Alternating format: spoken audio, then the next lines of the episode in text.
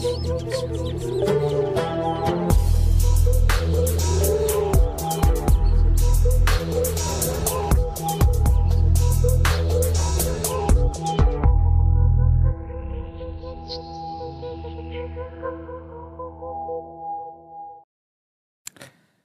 шоу «Катарсис».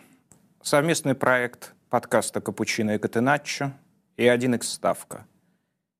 Или «Катарсис», как говорят те, кто не считают Луи Вангаля великим тренером. Доктор Лукомский. Всем привет. Пациент Порошин. В Петербурге, да, вот здесь, узнаваемый вид Петербурга, в Петербурге проявился новый вид мошенничества. А хозяева вот этого заведения обещают доставить к столу Оливье Жиру. Не знаю, в качестве кого, тамады или свадебного генерала. Не верьте мошенникам. Оливье Жиру продолжает играть на чемпионате мира. Он там будет играть до полуфинала, как мы знаем. Ну, это уже известно – и Оливье Жиру бесподобен. Да, он сегодня побил рекорд Терри Анри по голам за сборную. Я думаю, что он еще какой-нибудь рекорд. И у него еще сегодня, кстати, отняли э, гол ножницами. Там какой-то Полона Фил судил. Совершенно, абсолютно незаслуженно отняли у него гол, который он забил ножницами. А давайте начнем с работы над ошибками. Вчера... Бери ручку, доставай тетрадку и на чистом листочке пиши сто раз. Извините, я больше так не буду. Вчера вы не выставили оценки Нидерландам и Штатам. И я расцениваю это, разумеется, не как ошибку, а как благодарный и благородный жест. Спасибо вам большое. Это значит, что я могу что-то вякнуть по поводу игры сборной Нидерландов. Я уже кое-что вякнул. А, просто дело в том, что вот ну, вы там ставили какие-то девятки, десятки ставили там. И в тех матчах, которые я не видел командам. Но вот по мне, я пока увидел только одно представление, которое в исполнении одной команды, которая отвечала... Ну, кстати, вторая команда вполне замечательный фон для этого создавала, а которая сделала вот такое зрелище, которое отвечает всем моим представлениям о прекрасном. Я имею в виду игру сборной Нидерландов а, против США. Кстати, в нашем канале Капучино и Катаначи Дейли вы можете увидеть э, этот, ну, можно сказать, э, суть, да, суть, суть этого матча в э, голе э, Нидерландов первом – уже знаменитом голе, он снят вот в таком ракурсе, да, в э, камеры из-за ворот. И там видно, собственно, все. Вся фабула матча в этом минутном отрезке. Это невероятно красиво. Давайте э, выставим оценки Штатам и Нидерландам. А Нидерланды, мне кажется, 8 баллов. Мне тоже этот матч очень впечатлил именно степенью своей содержательности. Я бы не, не сказал, что это вот прям десятка. Для, для десятки, мне кажется, нужно полноценное ну, доминирование чуть -чуть, во всех это, отношениях. Это, это, была, это была классическая а лекция, это... а лекция должна быть чуть-чуть да, скучноватой, да, чуть-чуть скучноватой, чуть-чуть усыпляющей. Например, такие же ассоциации, там, э, э, профессорской, профессорской тактику Вангала я вчера назвал, в том числе в нашем заголовке. И профессорская игра его футболистов. Э, но в то же время надо понимать, что это был такой специфический тип контроля. В первом тайме голландцы отдавали мяч после гола, особенно до гола, на самом деле, острее была сборная США. Ее там здорово не усыпили, а прибили просто вот э, после такого бодрого начала. Ну и во втором тайме нельзя сказать, что голландцы вообще моментов э, не допускали. Допускали, да, в основном после стандартов, но все-таки э, некоторая нервозность присутствовала. То есть мне, мне Скорее нрав... иллюзия опасности, мне, нежели нрав... чем мне сама опасность. как Луи Ван Гал предвосхищал события этого матча, как на них реагировал и как в целом проявил огромное уважение к сборной США при подготовке, потому что если выбирать команду из этих двух, которая пыталась играть от себя, и это было очень наивно, то это именно сборная США. Луи Ван Гал готовился и очень точно все оголил. Ну, в принципе, вчера мы это э, обсудили. Ну, в общем, это э, хороший контроль, хорошая подготовка немножко под слабости соперника, и по ходу матча тоже отличный гейм-менеджмент, но это, на мой взгляд, все-таки не доминирование. Не по части стиля, не по части даже соотношения моментов. Так что очень много чему есть впечатлиться, но э, есть все-таки некоторые из... изъяны, которые я постарался выделить. Восьмерка в итоге у меня. Американцам? А, я думаю... Хорошо играли. Ну, в смысле, они остались сами с собой, они не, не, не уронили себя. И вот как к этому относиться? А, как к положительной стороне или как к наивности, поскольку это практически обрекло их на результат, который мы Я видел на этом получили. чемпионате более наивные команды. Так что я думаю, что это ну, то, что мы называем удовлетворительной оценкой, это ни разу не провал, это в первую очередь восхищение их соперником. Я думаю, шестерка. Вы знаете, мы с вами полностью совпадаем. И я думаю, что первый и последний раз. Ну, по крайней мере, на сегодня анонсируем наше расхождение. Восемь а, Нидерланды получают, но они все равно не попадают в четверку. Дайте, пожалуйста, первую четверку наших лидеров. А, причем здесь а, Франция уже учтена сегодняшняя оценка. Правильно я понимаю, да? А, оценка Франции здесь уже в этом рейтинге учтена. Или не учтена? Я думаю, все-таки не учтена. учтена. Не учтена. Был, был, была такая оценка раньше, а сегодня, спойлер, мы пониже поставили. Да, соответственно, учтите, да, а, да, учтите, пожалуйста, оценку Франции сегодняшнюю. Поменяйте. Но это не значит, что Франция потеряет первое место, но давайте все-таки чуть, чуть внимательнее, не так по-сербски или, или а, выражаясь более актуально, не по-сенегальски. Вот. Есть уже новая степень сербскости, которая сегодня была а, продемонстрирована. А, хорошо. Давайте тогда сейчас... А, у нас Евгений Калешин на связи уже, наш друг, а, в некотором смысле учитель. Игорь, добрый вечер, Вадим. Здрасте, здрасте. Добрый вечер. С нами на связи Евгений Калешин, друг шоу «Катарсис», главный тренер Толетинского «Крона», новатор. А, Евгений, а что будем делать? Будем обсуждать то, что сегодня происходило, или сразу же перейдем к четвертьфиналу а, Франция-Англия? Есть какие-то... Есть что-то, кроме жалости к сенегальской команде или сочувствия? Я думаю, что вот то, что должно было произойти, э,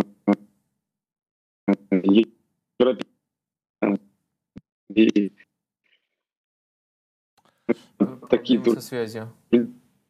Да, у нас проблемы со связью. Будьте добры, пожалуйста, наладьте связь с Евгением, а, и мы, а мы пока перейдем. А, я к вам адресую вопрос. Вы, вы, вы, естественно, готовы полтора часа говорить о том, что сегодня происходило в двух этих матчах? Э, да, я готов говорить о том, что происходило в двух этих матчах, э, но оба раза я запланировал, эм, скажем так, э, эм, удочку на будущее закинуть.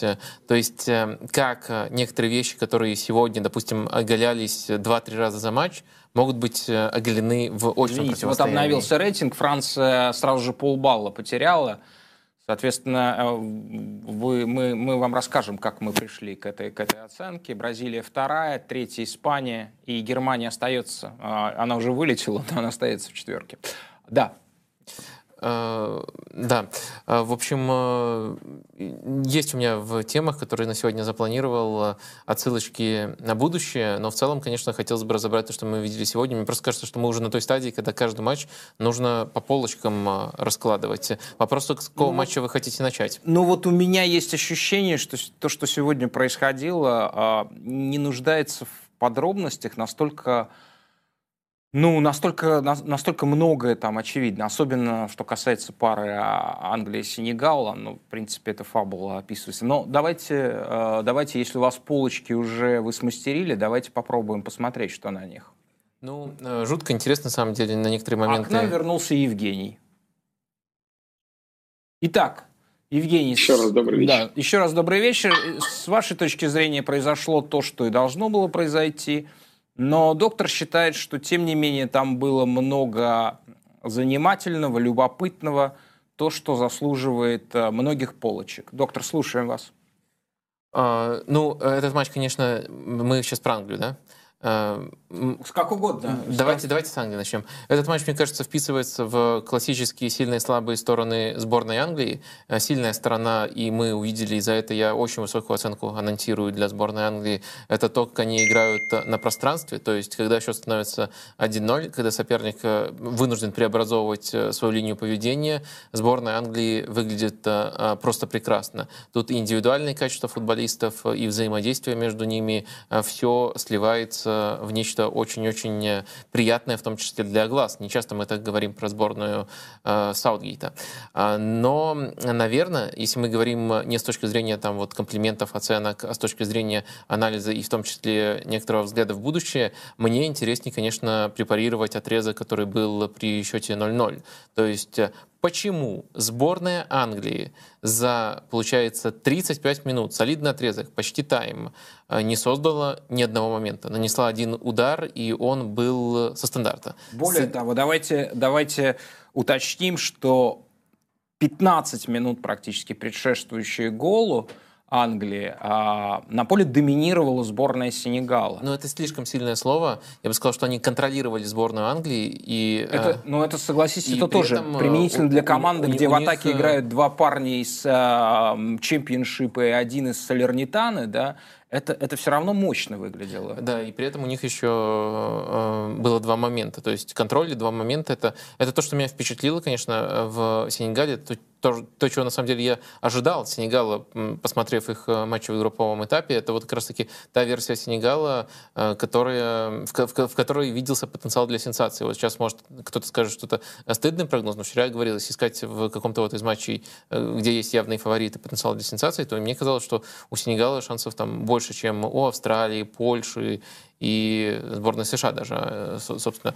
Так что в них определенная вера была, и мне кажется, в эти 35 минут они эту э, веру оправдывали. Но все-таки э, очень явные изъяны были у сборной Англии, которые как раз-таки с Евгением хотелось бы подробнее обсудить. Если у нас не оборвалась связь, давайте, может, перейдем к некоторым скриншотам. Вот прямо хочется предметно поговорить о том, что вот тут происходит и в чем может быть проблема. Готовы у нас изображение? Да, а вот это первый скриншот, и вот такая ситуация а, повторялась очень-очень часто по ходу первого тайма. У сборной Англии два центральных защитника, с ними рядом еще есть э, Уокер, образуют они тройку, Райс в опорной зоне, и дальше вот такой эм, разрыв. Следовательно, хотелось бы, чтобы Евгений нам объяснил, Э, все ли в порядке в этой структуре? Если что-то не в порядке, как это можно исправить, вот, по крайней мере, на уровне теории? На мой взгляд, сейчас э, ну, потом, Райс расположен таким образом, что э, он не при передаче, он, в принципе, не обрезает ни одну из линий соперника, в данном случае первую линию давления двух нападающих. Он должен находиться за линией давления, ну, приблизительно между там, линия нападения и линия полузащиты. Потому что, в принципе, если линию паса они не перекрывают, то любой из защитников может просто пасом его найти. Просто Это как принцип, один из принципов. Мяч двигается к позиции, а не позиция к мячу. Угу. Давайте тогда дальше. Это предупреждаю сразу очень однотипные эпизоды. Мы будем наблюдать. Давайте еще один посмотрим э, такого же э, типажа скриншот. Тут э, отличие основное в том, что немножко другая позиция у Райса. Тоже тройку ситуативную делает сборная Англии. И еще Хендерсон опускается. Но вот мне кажется, общим элементом это, по сути, разрыв в центре поля. Разрыв между игроками, которые располагаются в последней линии, и игроками, которые разыгрывают мяч. Можно ли что-то вот с этим сделать? Сделать? И действительно ли есть такая проблема у сборной Англии? А это очень характерно для команд, которые используют э, позиционную игру и пытаются ее внедрять, э, потому что здесь очень куча деталей, да, которые нужно учитывать. Если нет времени на тренировки, а я думаю, что у них мало времени, они в основном, наверное, восстанавливают, занимаются реабилит... ну, восстановлением команды. И вот такие ситуации возникают, когда рядом с мячом оказывается несколько человек. Вот сейчас мы видим четверых игроков, которые находятся за пределами блока, а против них действует ну, на, на передней линии один нападающий. Значит, достаточно было бы двух центральных защитников, остальные все до, до, должны находиться выше. Вот, тогда у тебя много э, вариантов для передачи, соответственно, ты а, можешь контролировать контратаку соперника, потому что ты как слоеный пирог находишься между линиями соперника, и любая потеря, она позволяет тебе быстро реагировать. Сейчас, если, допустим, э, три человека, вроде кажется, их меньше, чем белых игроков, да, сборной Англии, но на самом деле при перехвате э, очень сложно контролировать э, команду, команду зеленых, потому что они имеют пространство, они находятся ближе друг к другу, и только один футболист, я просто плохо, плохо видно на картинке, кто это находится, он отрезан вот э, совершенно от, от, от команды своей, как бы изолирован находится. Ему очень сложно будет на таком гигантском дистан, на гигантских дистанциях что-то противопоставить контратаке соперника. Угу. Но это а... характерная ошибка, вы правы. Я часто вижу такие эпизоды у англичан. Э, и э, по сути, вот э, можно сказать, что именно вот такое расположение приводило к тому, что сборная Англии либо вынуждена была через длинные передачи доставлять мяч в последнюю линию, либо вообще вот просто перепасовывалась между игроками оборонительного характера. Ну, им, им приходилось либо вратарю возвращать, либо, допустим, тратить время, то есть дополнительный пас использовать, там 2-3 передачи вратарь или между центральными, пока, допустим, Райс поднимался, Хендерсон поднимался, но это тратит время, занимает время. Что происходит в это время у соперника? То есть они перестраивают ряды, адаптируются уже под, под новую структуру там в атаке. То есть когда ты такое время дополнительные передачи используешь, то соперник имеет возможность корректировать свое движение. То есть они, ну как бы, получают, адаптируют оборонительный блок под то, что происходит э, у англичан. Ну, это, это занимает время, соответственно, ну, легче контролировать это все.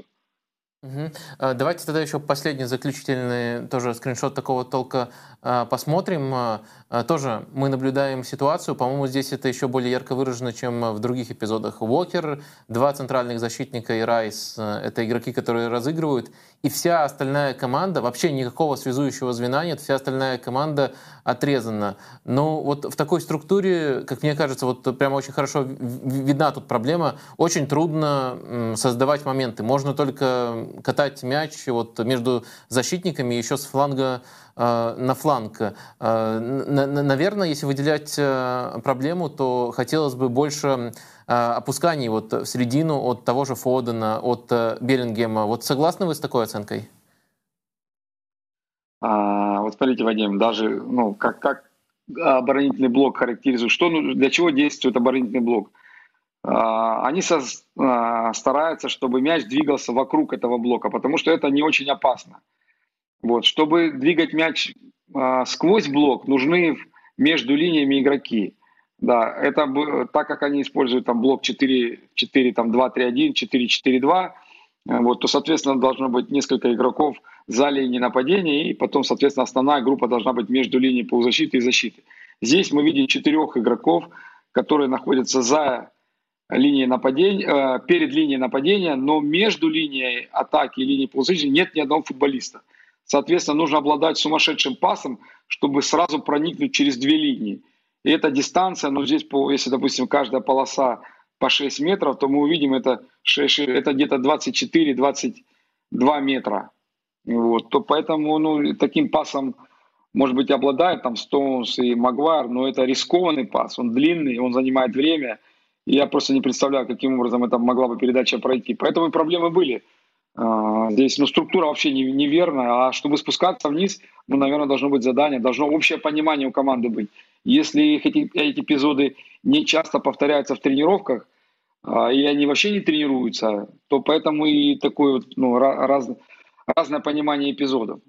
То есть, мне кажется, сложно да, на уровне сборных вот такую синхронность иметь, как клубы там имеют. Тем более не было подготовительного периода, то есть они не тренировались месяц вместе. Позвольте, позвольте я напомню нашим зрителям, что мы сейчас разбираем матч, в котором сборная Англии обыграла Сенегал 3-0, и уже к середине да, да. второго тайма этот, просмотр этого матча не имел никакого значения. Я испытываю невероятную гордость от этого, потому что мы не только русское шоу, не только итальянское шоу, названное итальянским славом, но мы настоящее английское шоу. Потому что, как известно, англичане являются самой а, одной из самых самокритичных наций, да, и я думаю, что мы достигли какого-то невероятного высокого английского предела вот в этой рефлексии, вот в этой придирчивости по отношению да, к английской сборной. 10 тысяч метров, аб- абсолютно, мы просто не подгоняем под результат. А, но сейчас, конечно, хотелось бы подобраться уже ближе к положительному отрезку для сборной Англии. Честно говоря, там э, я не увидел ничего нового, потому что англичане себя очень здорово на пространстве проявляли абсолютно во всех матчах. Там с Ираном тоже на 35 пятой минуте гол, сразу игра раскрылась. Э, Давайте прежде с чем... Уэльсом тоже во втором тайме. Э, ну, у вас вопрос, да, ну мне, ладно. Мне кажется, мне, мне кажется что то, то, то, как действуют англичане на пространстве, это, ну, это мы знаем прекрасно, а, и, но это является не причиной, а следствием. А следствием этой свободной игры стало несколько наивное, наивный уход Сенегал в атаку. Вам не кажется вообще вот это каноническое, что, называем, что, что называется, вот, а, поведение африканской команды, самых ярких африканских команд на Кубке, на Кубке мира, вот сейчас проявилось, да, когда в какой-то момент сенегальцы подумали, ух, елки, мы же создаем, мы же создаем голевые ситуации, и в случае с голом было явно, что команда немножко взорвалась. Вот вам не кажется, а, вот эта вот наивность Сенегала, да, вот этот вот раш, азарт является первопричиной этого результата? Я не думаю, что это наивность. Это просто вот именно способность держать концентрацию, способность держать вот эту, эту структуру в таком ответственном матче, потому что на, групп, на групповом этапе эта организация, она была а, долгое, долгое время. А здесь все-таки это и нервное напряжение, и уровень соперника. Да, поэтому вот, да, это самая, самая неафриканская сборная из африканских именно по качеству игры, по организации и по дисциплине. Я давно не видел ну, команды э, с, э, с этого региона, да, которая настолько дисциплинированно проводила матчи. И здесь просто ну, наказали как бы буквально такую, за такую мелкую ошибку, где не разобрались, они позволили такой коридор создать, перехватили мяч, и Кейн отдал проникающую передачу. Вот. Давайте Но потом скажем, дальше уже как бы их... Э, давайте скажем, что а, очень важная потеря, очень ощутимая потеря у Сенегала была опорник Гие из-за перебора кар- карточек выбыл. Это игрок очень высокой квалификации, огромного опыта. Это человек, который, ну, сейчас он играет в премьер-лиге в Эвертоне. Он провел несколько сезонов. Я думаю, можно короче сказать. Человек, которому доверили опекать Фрэнки де Йонга. Вот, да. Все, больше ничего не нужно говорить, да. Да, и сегодня он тоже, конечно, мог бы принести пользу. И я думаю, может быть, даже немножко успокоить свою команду, э, когда вот пошла игра открытая, в которой англичане просто порвали Сенегал, потому что, ну, Гие это в первую очередь разрушитель, прямо супер акцентированный да, разрушитель. Очень высокого уровня. И, и в этом он хорош. Ну, можно, конечно, спорить о текущем уровне, поскольку стареет уже, но в целом, в целом, конечно, э, он это делал когда-то очень э, здорово. А, у меня вопрос так, такого характера. Если все-таки постараться э, от, оттолкнуться от сборной Англии, вот этот вот контраст в отрезках, один отрезок доминирования и один отрезок очень проблемный. Отрезок доминирования сегодня был больше, респект за это сборной Англии, э, но все-таки видите ли вы тут э, какие-то дополнительные уровни объяснения, кроме того, что Англия хороша на пространстве и Сенегал оказался в другом рисунке и вынужден был раскрываться. Есть ли тут э, что-то большее, может быть, что-то в игре самой сборной Англии? Вадим, я думаю, что на таком уровне, на такой стадии здесь неизбежны отрезки, да, вот говорят там э, аритмия матча, она возникает, ну, как бы интуитивно и спонтанно, потому что когда ты сталкиваешься с, с уровнем, ну, такого, такой игры, да, как, как показывает Сенегал, ты не можешь, ну, как бы закрыть их на 90 минут. Ты должен быть готов к тому, что какие-то отрезки, э, эпизоды в матчах будут оставаться за соперником. И вот очень важно в этих моментах не пропустить. А, это как бы стратегия вот таких нокдаун матчей, нокдаун, да, когда ты вылет... То есть очень важно здесь там костьми ложиться, пусть это будет некрасиво, пусть это будет э, проблемно, пусть это будет нарушать твою оборонительную структуру, но последний человек, кто там прерывает, там разрывает этот опасный момент, вратарь, центральный защитник, нужен, нужен вовремя подкат, нужен но, э, вовремя блокировка игры и просто подождать какой-то, все как волна вот накатила, да, она потом откатывается назад и успокаивается море. Здесь вот очень важно этот момент э, как бы понимать, и чтобы футболисты понимали тяжелые моменты, все возвращались на свои позиции, все как гарантировали, да, как вот оборонительные действия свои. И англичане это смогли сделать. То есть у них у Сенегала было два эпизода, когда они могли забивать при счете 0-0. Но там и вратарь хорошо сыграл, где-то там защитники доработали. Они не позволили матчу как бы своему развалиться. А потом эпизод разрушил да, все, все планы. А, то есть как бы игра шла вот до этого гола. Англичане, а матчи могут долго продолжаться, да, там 60 70 минуты, потом кто-то забивает, засушивает игру, и все, и все закончится. Но здесь они забили там 35-36 минута, и получалось у нас еще э, там 50 с лишним минут было открытого футбола. И, ну, сложилось так, как сложилось. Если бы забили э, сенегальцы, я думаю, сложнее было бы намного англичанам. Но так как они перетерпели, не ошиблись, ну, думаю, заслуженно потом довели матч. Уже потом они как бы разобрались и в плане тактики, и в плане стратегии они уже доминировали.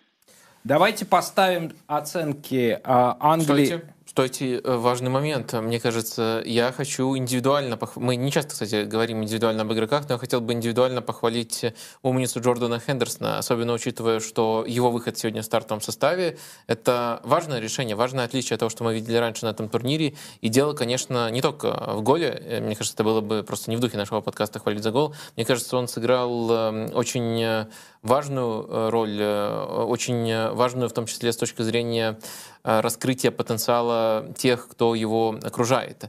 Э, это в первую очередь Джуд Беллингем, потому что с Хендерсоном в полузащите э, немножко поменялась схема, с Маунтом она другая все-таки. И Джуд Беллингем получил намного больше свободы для того, чтобы делать те рывки, которые сегодня мы очень много видели, которые очень много обостряли игру.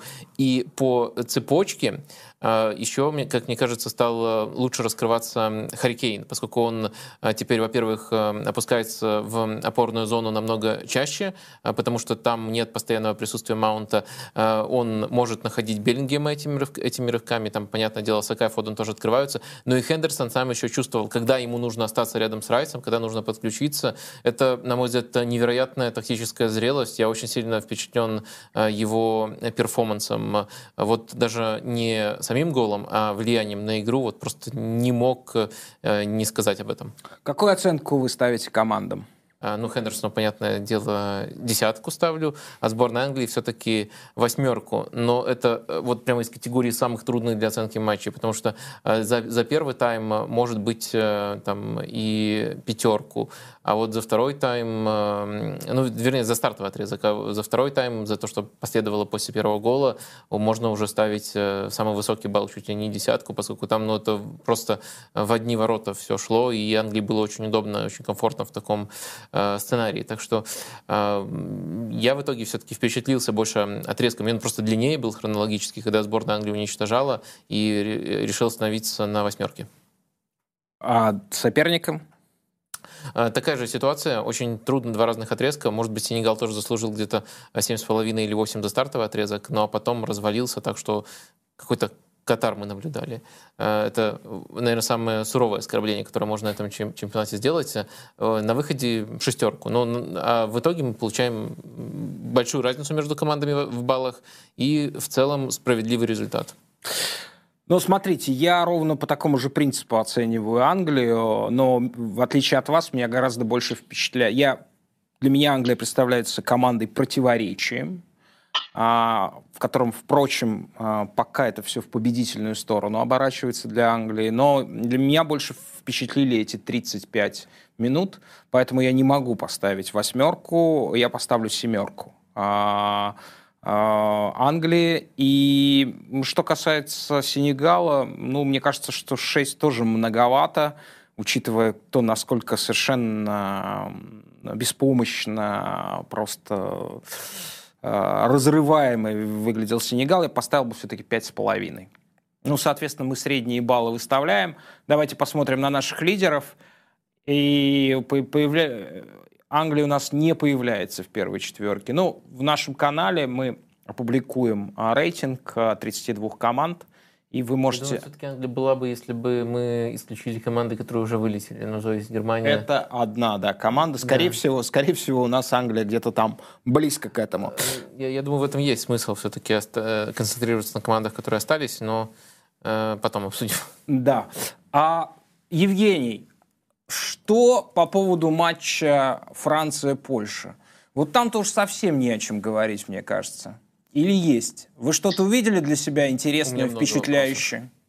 Впечатляющего? Ну, на мой взгляд, сегодня Польша провела лучший матч на чемпионате. Это правда. Вот, на мой взгляд. Вот. Но это, даже этого не, даже учитывая, что они сыграли свой лучший матч, но они смотрелись очень бледно на фоне как бы такой команды. Есть такой очень... Даже лучший матч не, не спас. И я не видел, за счет чего они могли бы изменить вот результат и могли изменить ход матча. То есть, есть такой а, очень плохой Франция роман. Запасом играла. 50, он называет, очень, очень плохой, очень популярный роман, который называется «50 оттенков серого». Вот четыре оттенка серого Польша точно продемонстрировала. Если бы им дали возможность сыграть 50 матчей, хотя это было бы истязанием для всего мира, а, я думаю, что все 50 оттенков серого продемонстрировали. Безусловно, а, на, на, наличие белого в этом сером, а, наверное, было бы больше. Но мне, мне кажется, что основной цвет команды не изменился. Это очень скучная команда. Я соглашусь с вами. Э, ну, мне кажется, тут тоже есть много деталей, которые хочется обсудить. Одна из них э, касается, наверное, даже сборной Франции э, в целом на этом турнире. И это в том числе важно с прицелом на матч против англичан. Очень хотелось бы с Евгением поговорить о том, как правильно характеризовать схему сборной Франции без мяча. Она ведь э, весьма интересная, сразу несколько вариаций мы наблюдаем. Давайте я постараюсь на доске изобразить. Вы, если что, меня э, поправите. Э, э, вот э, когда сборная Франции обороняется, мы очень часто видим очень асимметричные фланги. На одном фланге Мбаппе остается с Жиру, иногда вот кажется, что они два нападающих, а остальные футболисты расставляются одним из двух способов. Первый — это чуть ли не ромб, в котором Гризман остается повыше, Дембеле уходит э, достаточно глубоко, фланги прямо очень четко видно, что асимметричные. Ну и второй способ, это в котором вот Рабье уже закрывает э, левый фланг, Гризман опускается, и по сути 4-4-2 образуется. Но общий элемент, то что э, Мбаппе очень сильно освобожден от оборонительной работы, и Франции приходится за счет других игроков адаптировать схему. Во-первых, вот насколько верны мои наблюдения, а во-вторых, как все-таки лучше характеризовать сборную, схему сборной Франции? Франции, особенно учитывая, что схему в первую очередь без мяча мы определяем? А, Вадим, если говорить о игре без мяча, то а, здесь, э, ну, когда для меня, да, я вижу проблему, которую пытается решать Дешам. То есть э, освобождение от оборонительной работы, такой, ну, грязной черновой работы МБП. Вот, и, соответственно, когда вы правильно показали, что они прессингуют ромбом, потому что сейчас это очень удобно против команд, которые ну, так играют, то здесь э, они как бы не вариативные поляки, предсказуемые, и они перекрывали двух центральных защитников, все в центре и, в принципе, блокировали продвижение мяча. Но вот, допустим, потом перестроиться в оборонительный блок 4-4-2 намного сложнее, потому что и я думаю, что они столкнутся с проблемой с этой с более быстрой командой, ну, в данном случае с англичанами, потому что возвращаться одному из, ну, получается, под нападающим Гризману, он все время часто как бы оказывался в такой полупозиции. То есть ему нужно вернуться в линию а, для того, чтобы, э, ну, как бы, да, и чтобы там не было пробелов. А это а иногда это не маленькая дистанция. Да, если команда медленно продвигает мяч, то это будет, ну, это будет как бы, ну, да, проще сделать. Но когда э, команда использует хорошие проникающие передачи, быстрый переход из, атак, из обороны в атаку, когда структура хорошая, то зачастую, ну, и по собственному опыту я сужу, что это как бы так немножко такая проблем, проблематичная вещь, потому что центральный полузащитник, он оказывается часто а, как бы отрезан от оборонительного блока. И нужно время, либо сдерживающий фактор, либо как бы там а, как дополнительные передачи соперника, чтобы успеть вернуться сюда. Вот иногда эта схема так, не, не, я ее на картинке видел как 4-5-1, но Мбаппе, он как бы, ну не, не работает он именно вот в этой линии оборонительно, он часто зависает, как бы оставляет. А, и получается происходит такое смещение игроков, а, вот, допустим, трех центральных полузащитников и а, Дембеле он уже закрывает. Дембеле работает хорошо, он работает именно в блоке организованно, дисциплинированно. На мой взгляд, здесь, здесь тоже такой как гибрид. Но он, либо он возникает из-за компенсации оборонительной работы МБП, либо это просто уже такая система, когда просто э, освобождают игрока наиболее талантливого, наиболее острого, и, может, готовят ему силы. Может, именно под этого соперника это так было. Но это уже, мне кажется, не первый раз. Мы видим, возможно, а, здесь какие-то варианты будут под соперника в четвертьфинале. Из того, что я услышал от вас, э, наверное, нужно отдельно отметить э, тот объем работы, который проделывает Гризман. Э, скорее всего, даже не каждый вот игрок просто потянул бы эту роль, а Гризман это... Конечно, безусловно. безусловно еще это звезда. очень энергозатратная работа, и а... он себя тратит э, очень серьезно.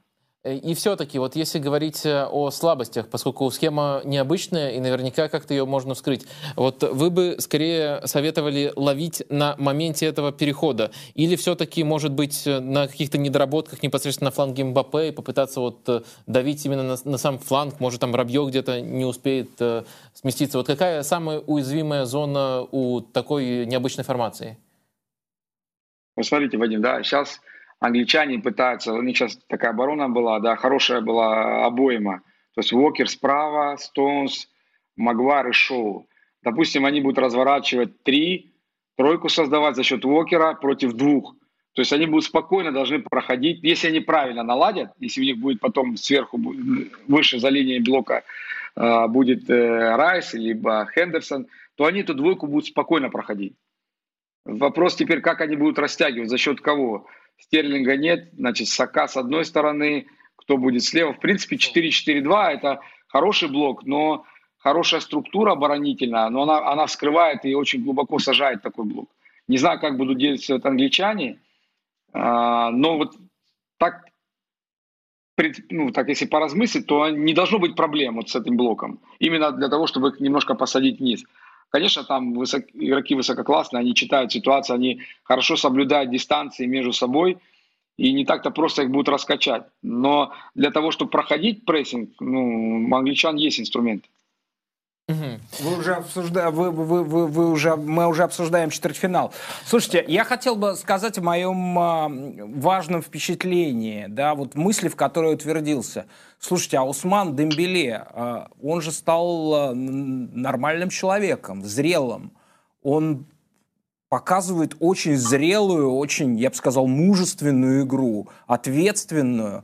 Он в этой команде выглядит как мировая звезда когда Франция бежит в отрыв, это просто ничего, по-моему, страшнее в природе не существует для обороны. Вообще, даже если взять клубные команды, да, когда вот, э, и отдельно, конечно, нужно сказать о роли Жиру, вот, которого в Петербурге некоторые пытаются заказать. А, это, это просто потрясающе. Как вам, как вам э, Дембеле? Он, он феноменально, по-моему, проводит турнир. Игорь, вы знаете, я, честно говоря, раньше считал его как бы игроком, который не раскрылся, и из-за того, что он непрофессионально относится к своей карьере, возможно, никогда не раскроется. Но за последний год колоссальный рывок он сделал именно в игре, и я читал его несколько интервью, он сам, сам это признает, что только его поведение мешало ему встать на такой уровень. Но Хави видел задолго до этого, да, он все время помогал ему, ждал его, всегда верил в него. И мне кажется, такая вера в тренера, может быть, это, конечно, работа с игроком. Мы сейчас видим, на мой взгляд, очень сильно, сильно прибавившего футболиста, который колоссальные матчи выдает, колоссальный объем работы. А, действительно командный игрок, который не тянет одеяло на себя. Да, у него, как бы, как у любого игрока, есть ошибки, да, когда принятие решений. Но мне кажется, очень сильный чемпионат проводит, сильно повзрослел как игрок.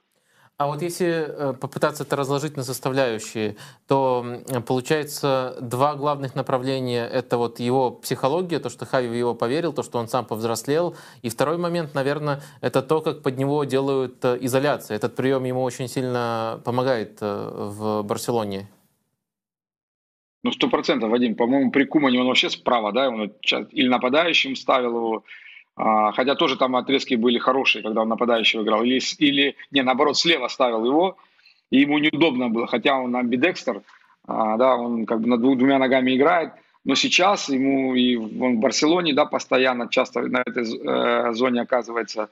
И сейчас в сборной, конечно, для игрока, который обладает ну, таким дриблингом, такой стартовым рывком, и плюс еще под две ноги может убирать, когда ему создает ситуация один в один, ну, для него это хлеб. Он решает практически стопроцентная ситуация в обыгрыш идет, и очень сложно остановить его. А это когда ты обыграл одного, вся система начинает рушиться. Очень сложно уже там. Там уже вопрос, сможет ли он найти потом правильный ход, правильный паст. Да, хотя он делал много передач хороших, там не дотягивался Жиру. Ну, я думаю, вы правы в этом отношении. Евгений, а вы могли бы, вот еще у меня по персоналиям вопрос, вы могли бы коротко а, объяснить, вот э, часто это такое знание, которое ускользает, и некоторые вообще говорят о том, что невозможно это знание каким-то образом установить. Чем хорош Адриан Рабье?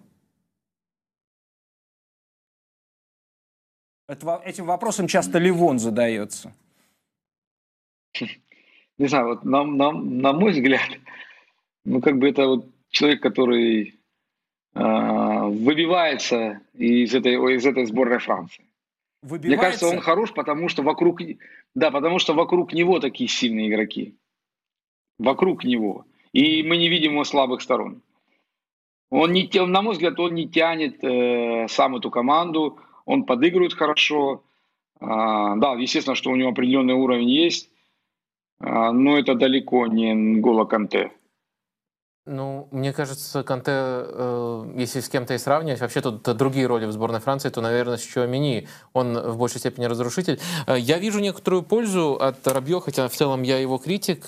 Но вот э, мне э, два момента кажутся важными, когда мы обсуждаем Рабье. Вот если мы говорим о том, как сборная Франции играет с мячом, то примерно такая схема часто возникает. И мы часто наблюдаем ситуации, когда Мбаппе уходит практически нападающим, и Рабье, на мой взгляд, э, достаточно часто и своевременно нагружают этот фланг. То есть с Тео они тут могут э, создавать преимущества, комбинировать с тем же Мбаппе. Мне кажется, вот эта функция, которую он делает э, достаточно хорошо. Он мне в целом, когда не ленится, объемный игрок. Ну и второй момент — это то, как он весьма неплохо страхует и фланг, и Тео помогает, и отрабатывает за Мбаппе. То есть, конечно, у него вспомогательная функция, но я его просто хорошо знаю, часто смотрю в Ювентусе, там он меня откровенно бесит. А тут он в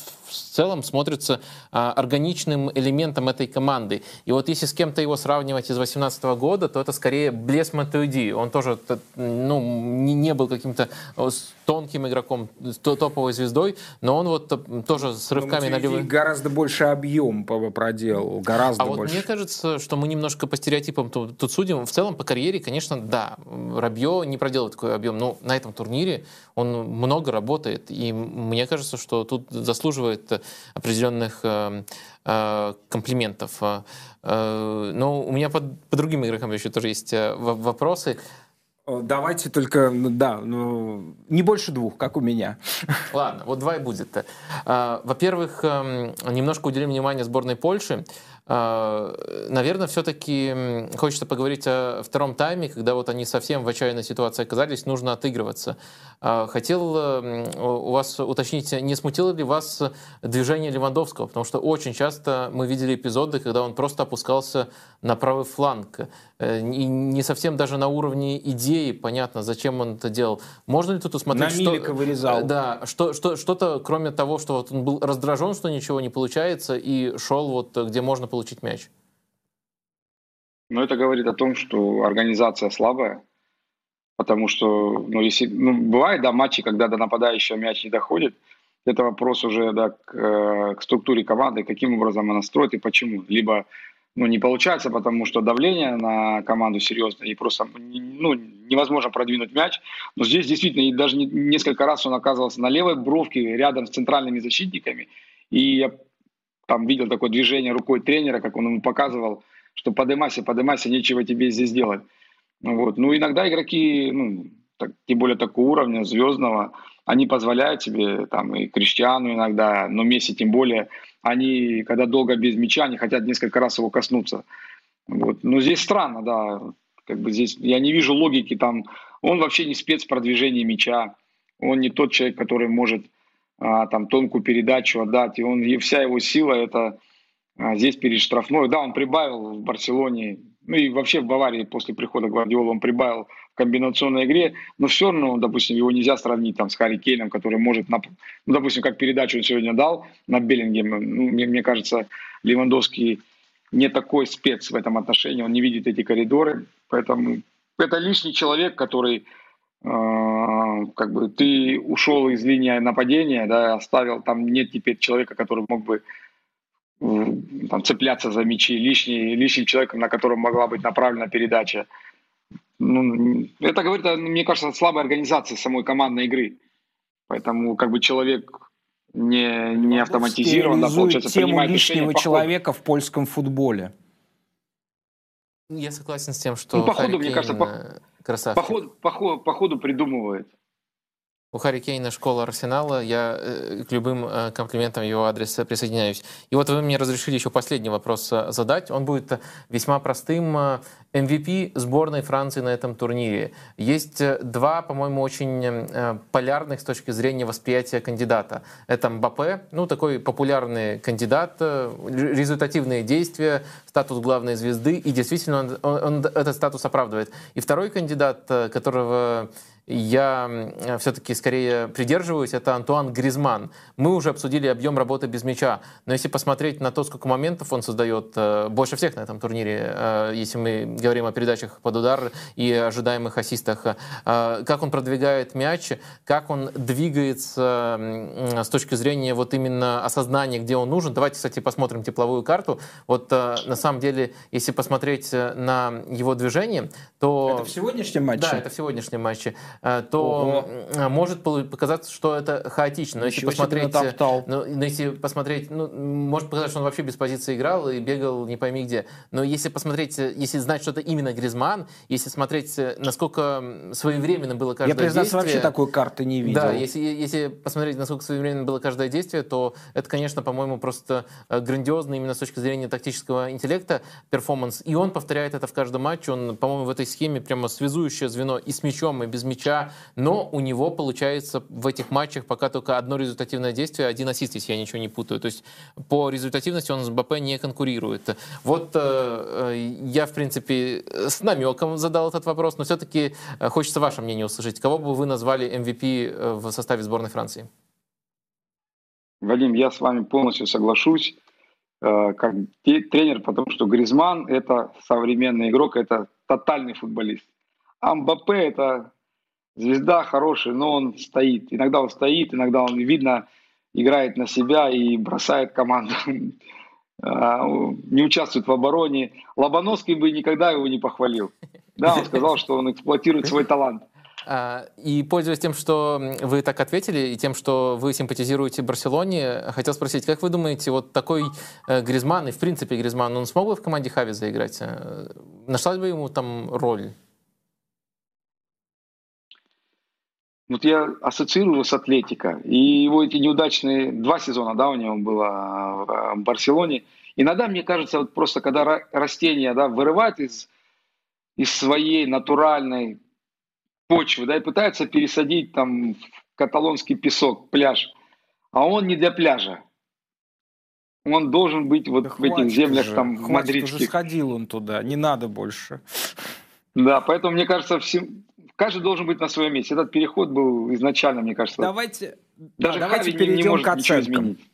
А, к оценкам, которые, на мой взгляд, э, ну, хотя нет, для меня все просто в этом матче.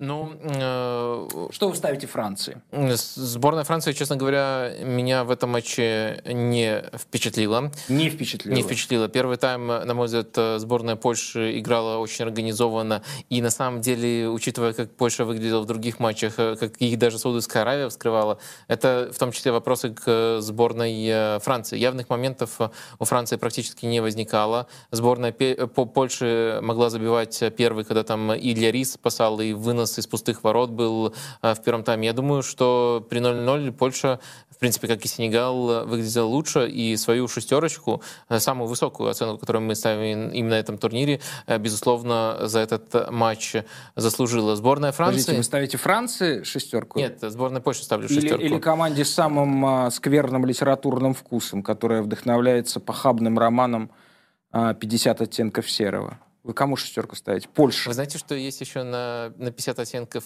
темнее или как-то так? Так что... К счастью, этого я уже не знаю. Это мы видели в матче группового этапа. В эту темноту. Э, серый — это не такой э, плохой э, цвет. Шестерочка летит сборной Польши. А Франции 7. Понятное дело, потом, когда матч раскрылся, Франция свои моменты создала. Э, и уже Польша выглядела жалкой, когда нужно было пытаться самостоятельно что-то придумывать в атаке. Но первый тайм, э, мне кажется, мне кажется, он был хорош в исполнении э, поляков, либо плох в исполнении сборной Франции. Тяжело, на самом деле, э, разобраться. Но Франция не первый, не первый раз сталкивается с автобусом, и каждый, каждый другой раз, эм, в каждом другом матче, они этот челлендж лучше выполняли, чем сегодня. И сегодня Польша им организовала проблемы, и, на мой взгляд, должна была забивать первой. Значит, 6 и 7. Да. Ну, не знаю, Вадим, я больше всего на... Э, я больше всего на свете люблю фантазии. Вот я поклоняюсь просто фантазии, но мне кажется, что вы что-то нафантазировали. Я вообще, на самом деле, дико впечатлился тем, как Франция просто одурачила эту команду, которая как бы считает себя хитрее других, я имею в виду Польшу. Как они отдали им мяч, и после этого перевели в тот сценарий, и Польша вышла в этот сценарий открытый, да, в котором Франция просто убийственна. Я не знаю, здесь мне, у меня не, ни на секунду, вообще ни на йоту не возникало сомнения о том, кто кого вынесет, не выиграет, а вынесет в этом матче.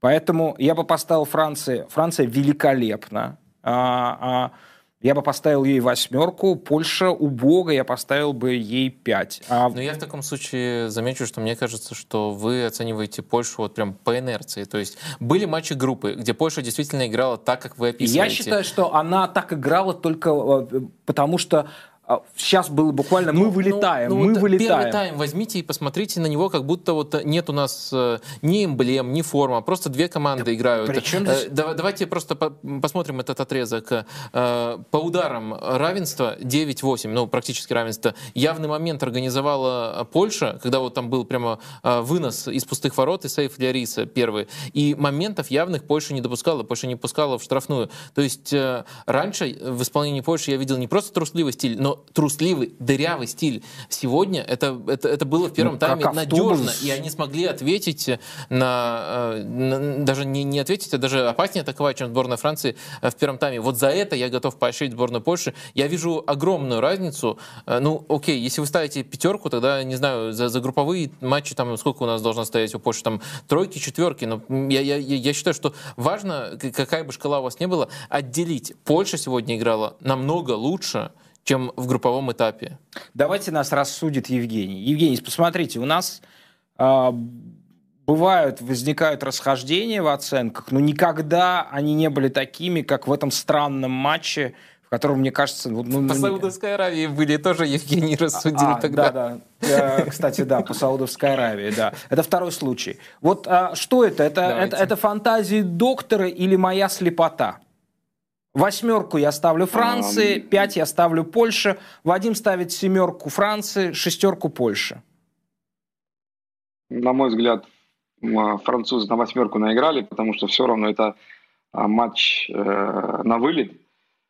И они не пропустили тот момент, когда действительно мяч там катался по, по лицевой, два раза выбивали там из пустых ворот. Вот, но потом разобрали на запчасти поляков. Ну а для поляков это был лучший матч я соглашусь, что ну, как, они максимум, что сделали. Это, это максимальный их уровень на сегодняшний день. И против чемпионов мира. Поэтому я думаю, что шестерку реально... Это, 8 они уже таким... хорошего настроения. Вы, вы даже видели, как они, они спокойно приняли этот результат. Они понимали, что их переиграла намного более сильная команда. Они не были разочарованы. Но они выложили все, что могли, показали максимальный уровень. Окей. Спасибо, что нас рассудили. Мы ставим восьмерку Франции и шестерку, а, шестерку Польши. Евгений, огромное вам спасибо. Увидимся на четвертьфиналах. Там грандиозные, грандиозные пары. Все уже абсолютно всерьез. И по самому большому счету Нидерланды, Аргентина и Англия, Франция. С нами был Евгений Калешин. друг э, шоу «Катарсис» и главный тренер Толетинского «Акрона». Спасибо, хорошего вечера, до свидания. Ну что? Перейдем к другому фантазеру, э, Евгению Башкирову и его дерзким ставкам.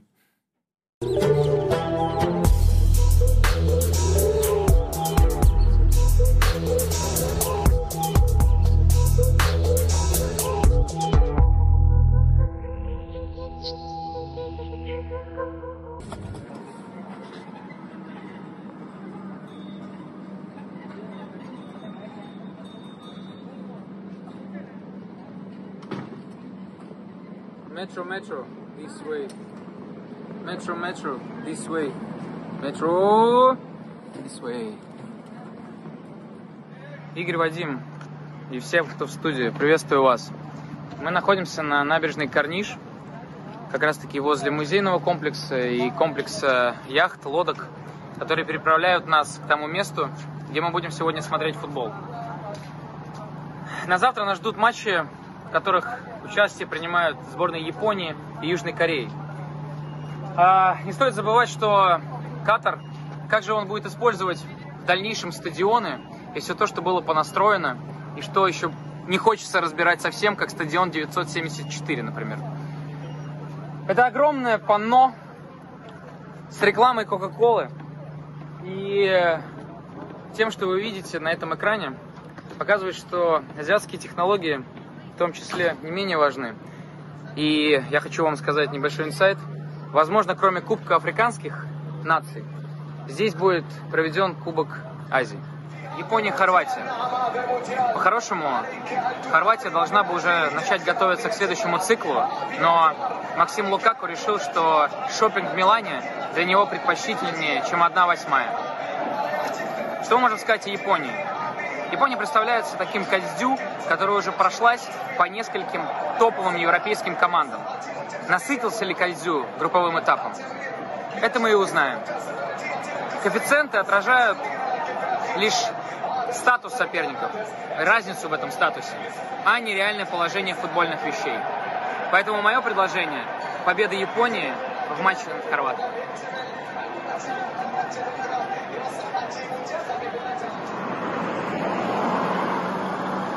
We never stop. Бразилия, Южная Корея.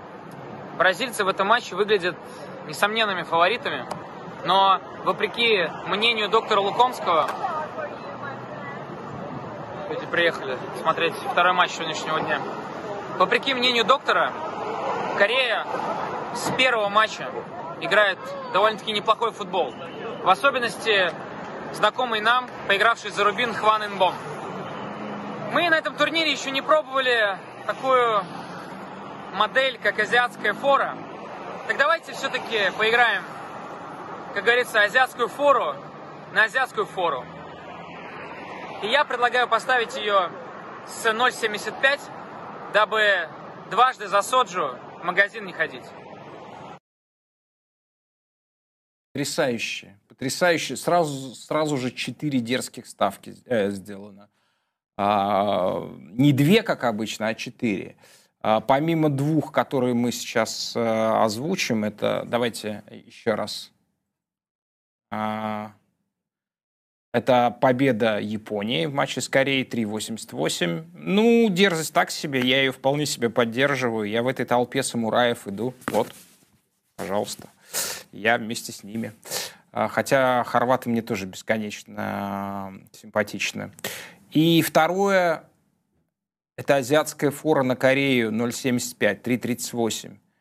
А, ну, вот это и есть дерзкая ставка. Я не понимаю, что такое азиатская фора. Дело, наверное, в моей невинности по этой части. Но Наверное, этот термин не выдуман а, Евгением. Он Нет, существует... это, это, это очень часто. Это, вот, насколько я понимаю, фора с там, 0,25, 0,75, где в случае одного результата возвращаются, возвращается тебе ставка, а в случае другого ты ее выигрываешь. Ну, короче, я это кто, пони, понимаю, да, я, я это кто понимаю, но недостаточно хорошо, чтобы э, в режиме лайва объяснить э, доступно. Но, конечно, это очень распространенный термин, и люди знают, э, что такое. Да, ну и конец, наконец, самая дерзкая ставка Евгения Башкирова. Он считает, что а, по, на самом деле а, Ромел Лукаку зовут Максим. Соответственно, вы тоже можете попробовать найти такую линию и сделать ставку. Я не знаю, кто и как это будет доказывать, но, видимо, у Евгения Башкирова существует доказательства, что, может быть, имя поменял после матча последнего Бельгии на чемпионате мира. Может, может, может быть, так я чего-то не знаю. Но, очевидно, Евгений знает больше. И это нас не удивляет.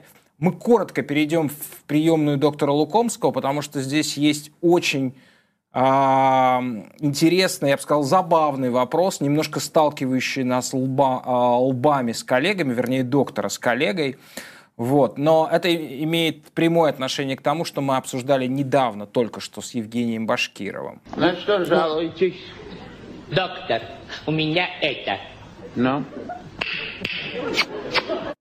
Ой, ой, а мне самому сейчас поплохело перед тем, как ко мне в приемную ворвались. Я посмотрел просто на количество лайков, увидел, что мы не напомнили людям, а сами люди у нас недисциплинированные. Такое ощущение, что э, на, на, на этапе плей-офф даже начинают немножко утрачивать интерес нашему шоу. Давайте так поступать не будем. Это все, все, все Тем более, что это не так. Вы же важно, не утрачиваете интерес, да. Просто... Наша с вами связь была взаимной, чтобы вы э, свою э, часть сделки я бы это не называл, но свою часть, в общем, выполняли, и, а мы, следовательно, пытались радовать вас э, ежедневной работой.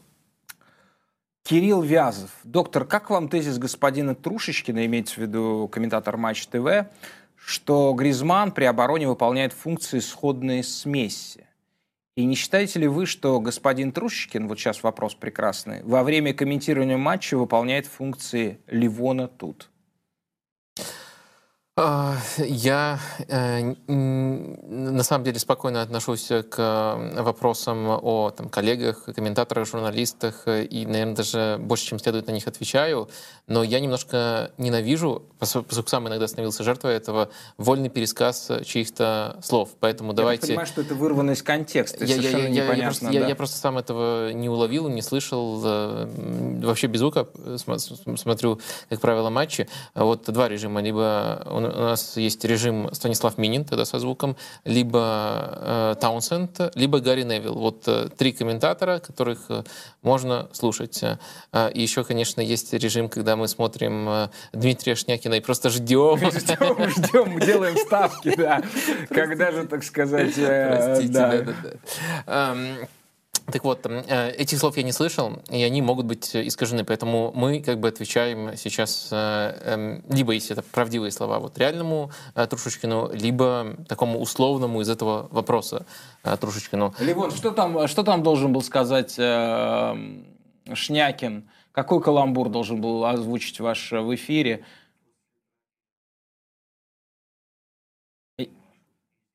А, но если бы э, Шнякин так малодушно не ушел от этого, да, после, после Джаки кулаками не машут, да? Угу.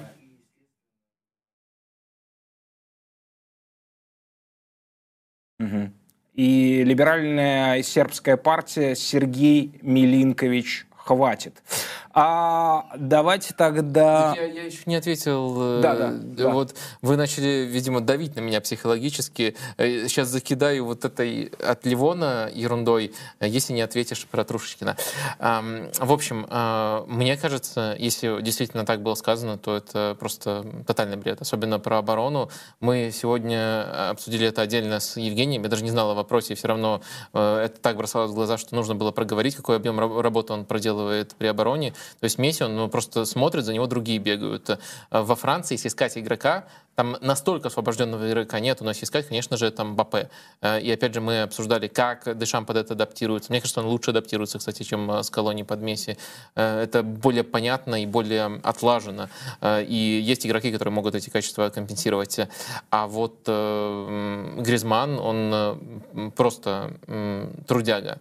А, следовательно, мне кажется, что если это было сказано именно об оборонительных функциях, потому что нам в чатик уже написали, что вроде как это говорилось о функциях в атаке. Тогда можно сказать, что и тот, и другой индивидуально в атаке там очень классно по-разному, но решают. Гризман за счет того, что он, он интеллектуально двигается, Месси за то, что он э, невероятно техничен, собирает вокруг себя э, соперников э, и потом создает другим пространство и просто созидает на мастерстве. То есть там тоже получается аналогия не самая удачная, но, по крайней мере, не абсурдная. А вот если это было сказано про оборону, вот э, подчеркиваю, если про оборону, тогда это действительно просто какая-то жесть, и, может быть, даже, можно сказать, Вдохновлено Ливоном, да? Вдохновлено а, Ливоном. Можем ли мы считать э, Ливона некомпетентным? Нет, ни в коем случае, нет. Так что я думаю, жесть, с Ливоном жесть. тоже, да. Мы, мы, мы можем считать Ливона производителем жести.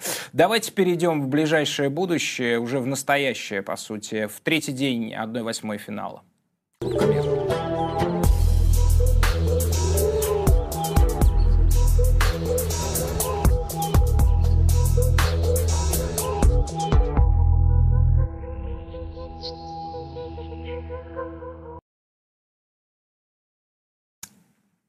Мы в сегодняшнем дне, мы опережаем будущее и считаем, что уже сегодняшний день, да, вот он наступил. Э, два матча 1-8, Япония, Хорватия и Бразилия, Южная Корея. Э, мне кажется, что несопоставимые матчи по интересу к ним. Мне кажется, насколько интересно все и непредсказуемо, о чем, в общем, и 1x ставка косвенно подтверждает. В первом матче настолько все кажется предсказуемым в смысле фабулы не исхода. Мы говорим о том, что исход чемпионата мира это, это, это, это очень тем, темное дело. А, но с фабулой этого матча, с его, собственно, содержанием, все понятно в Бразилии и Южная Корея. А, давайте Япония Южная Корея озвучим коэффициент 1х ставка. А, 3,88 на победу Японии, 3,4 ничья, 2,1 Хорватия. Как вы думаете, почему а Хорватию 1 ставка ставит ощутимо выше, чем Японию. Почему 1 ставка не впечатлила победа, две победы Японии над а, Германией и Испанией? Начну немножко издалека, но обязательно доберусь э, до ответа на этот вопрос. Я считаю, что Япония — это команда, которая вместе с нами опережает будущее, опережает в очень конкретном контексте. По-моему, это команда, которая эффективнее всех на этом турнире использует э, пять замен. То есть э, стабильно мы наблюдаем ситуацию, когда два игрока в перерыве выходят, и иногда даже с этим еще меняется схема. И еще где-то к 60-65 минуте еще одна замена. То есть все три, по старому формату три, сделаны уже к 65 минуте, и дальше еще можно влиять на игру в зависимости от того, как складываются, насколько эффективным была, эффективна была первая порция замен. И эта порция замен, она еще также важна для Японии, поскольку у них очень равный состав, то есть очень равный состав из 26 футболистов. И, следовательно, главная функция этих замен часто бывает э, даже, поскольку все игроки очень дисциплинированные у японцев, э, даже не изменить игру по набору качеств, а именно добавить интенсивности, э, создать взрывной отрезок э, и невероятную интенсивность в какой-то конкретной зоне. Э, и этот э, трюк, он просто... Видимо, шаг... вы сейчас, наконец, спустя три дня сформулировали ответ на вопрос, что же там происходило в перерыве. А, матч Испания-Япония, да? Что, видимо, эти всего лишь два парня, которые вышли в перерыве, они создали вот эту самую зону напряжения, да, невероятную, зону сейсмической активности. Но не только в этом матче, на самом деле, в каждом матче прессинг Японии во втором тайме улучшается, а первые таймы Япония даже э, в каком-то плане не особенно таки играет, либо играет на сдерживание, чтобы никого не оскорблять. А Япония, конечно, команда, которая оскорблению, оскорбление заслуживает э, в последнюю очередь. Э, так вот, это прием Японии, это прием, которым интересна Япония как команда, но в то же время мне кажется, что, несмотря на то, что это так хорошо сработало против э, Испании, э, просто грандиозно сработало, против Германии, на мой взгляд, пока что футбол не так хорошо сработало, но за счет реализации удалось э, перевернуть ход встречи, но, по крайней мере, встреча раскрылась в обе стороны, так что влияние этого хода тоже было в матче с Германией.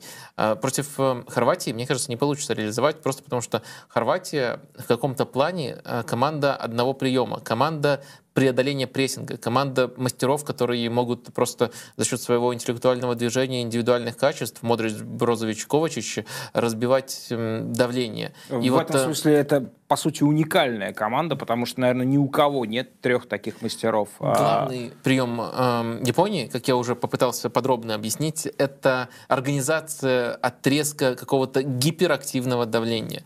И вот мне кажется, это могло шокировать Испанию, это могло шокировать э, э, Германию. Но э, Хорватию не Хорватия, шокирует э, во-первых, уже научена опытом других команд, а во-вторых, у нее каком-то плане даже есть э, лучшие инструменты для преодоления этого давления, потому что э, игроки у Германии и Испании шикарные, но как они играют под давлением? Они играют структурно. У них есть э, базис, внутри которого они пытаются это давление проходить, и им от этого сценария порой бывает слишком трудно отклониться, э, отклониться глобально. Некоторые, у некоторых игроков есть там по 2-3 варианта, но отклониться вот прямо совсем по-другому двигаться у них э, не получается. И Япония в том числе на этом играла. А вот э, Хорватия, при том, что у них тоже очень техничные полузащитники, как вы сказали, возможно, самые такие э, по смеси интеллекта и техники самые интересные на турнире, а Хорватия, она больше использует импровизацию в этой стадии. Поэтому организовать прессинг так, как это было против Германии и Испании, мне кажется, у них э, не получится. Мне кажется, что Хорватия лучше оснащены. И поскольку Япония, при всем к ним уважении, в первую очередь команда вот этого вот качества, вот этого взрывного отрезка, мне кажется, он будет менее эффективным против Хорватии. И я вполне себе верю в Хорватию. Верите ставка, да, которая Да, честно выше. говоря, мне кажется, что в этом матче даже еще меньше мог быть коэффициент на Хорватию. Бразилия и Южная Корея. Ну, здесь абсолютно все понятно. 1.28 на победу Бразилии, 5.9 ничья и 12 Южная Корея. А вы видите интригу какую-то в этом матче? Можете придумать ее? Да, как нечего делать. А, а, Не сомневался. Называется интрига а, у Южной Кореи больше шансов, чем у других соперников сборной Бразилии, наконец-то пробить поворотом Алисона. Ну, если серьезно говорить, э, подобраться к голу, создать прям полноценный момент. Почему я так считаю? Э, два аспекта тут надо выделить. Первое — это звездный статус и достаточно освобожденная роль Сона, которая накладывается на самую проблемную позицию в составе сборной Бразилии. Это правый защитник, где поиграл Милитау, где поиграл э, Дани Алвис, и где не полностью здоров Данила.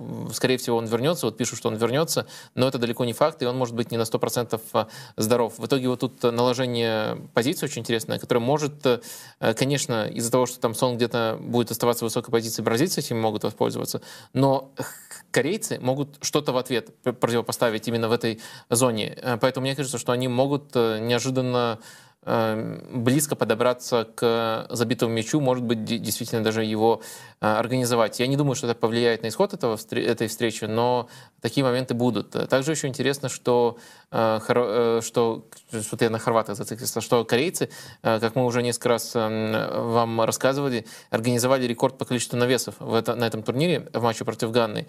И опять же, если мы берем там потенциальный сценарий, где Бразилии придется обороняться, у них самые уязвимые зоны — это именно фланги защиты. Э, и корейцы через эти зоны очень неплохо атакуют. Вот было бы интересно посмотреть, э, как они атаковали бы. То есть я думаю, это в итоге, конечно, сильные стороны Бразилии перевесят, но мне почему-то кажется, что ноль, который обычно, когда Алисон играет и основной состав вместе с ним играет, практически гарантирован Бразилии, мне кажется, он менее очевидным будет, чем обычно. Может быть, это будет еще, допустим, 3-1, поскольку бразильцы заметно сильнее. Но мне кажется, это будет не так уныло, как мы привыкли от бразильцев на этом турнире. Ну что, начинается катарсис необязательное. То, что мы называем катарсис необязательное или катарсис обязательное для тех, кто любит подкаст э, «Капучино и Катеначо» больше, чем чемпионат мира. С нами на связи из Варшавы Армен Захарян, автор прекрасного и популярного литературного канала «Армен и Федор», филолог, рассказывающая о литературе, которая почему-то отказывается умирать. И человек с прекрасным вкусом я по футболке вижу. Да, что очень редко вообще для людей, которые интересуются литературой. Да, в хорошем вкусе им, как правило, откажешь. Армен, как в вашей жизни а, к литературе прилип футбол? Вот это потная и грубая, примитивная забава. Привет, Игорь, привет, Вадим. Приветствую всех зрителей шоу «Катарсис» или как «Катарсис», как говорят те, кто не отличают Томаса Мана от Генриха Мана.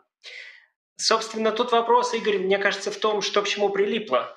Потому что футболом я увлекался очень давно, еще, наверное, раньше, чем по-настоящему увлекся и начал глубоко заниматься литературой. Я болел, страшно сказать, за Миланский Интер. Я надеюсь, Левон не слышит э, гостей, которых вы включаете. По-моему, он не очень любит эту команду.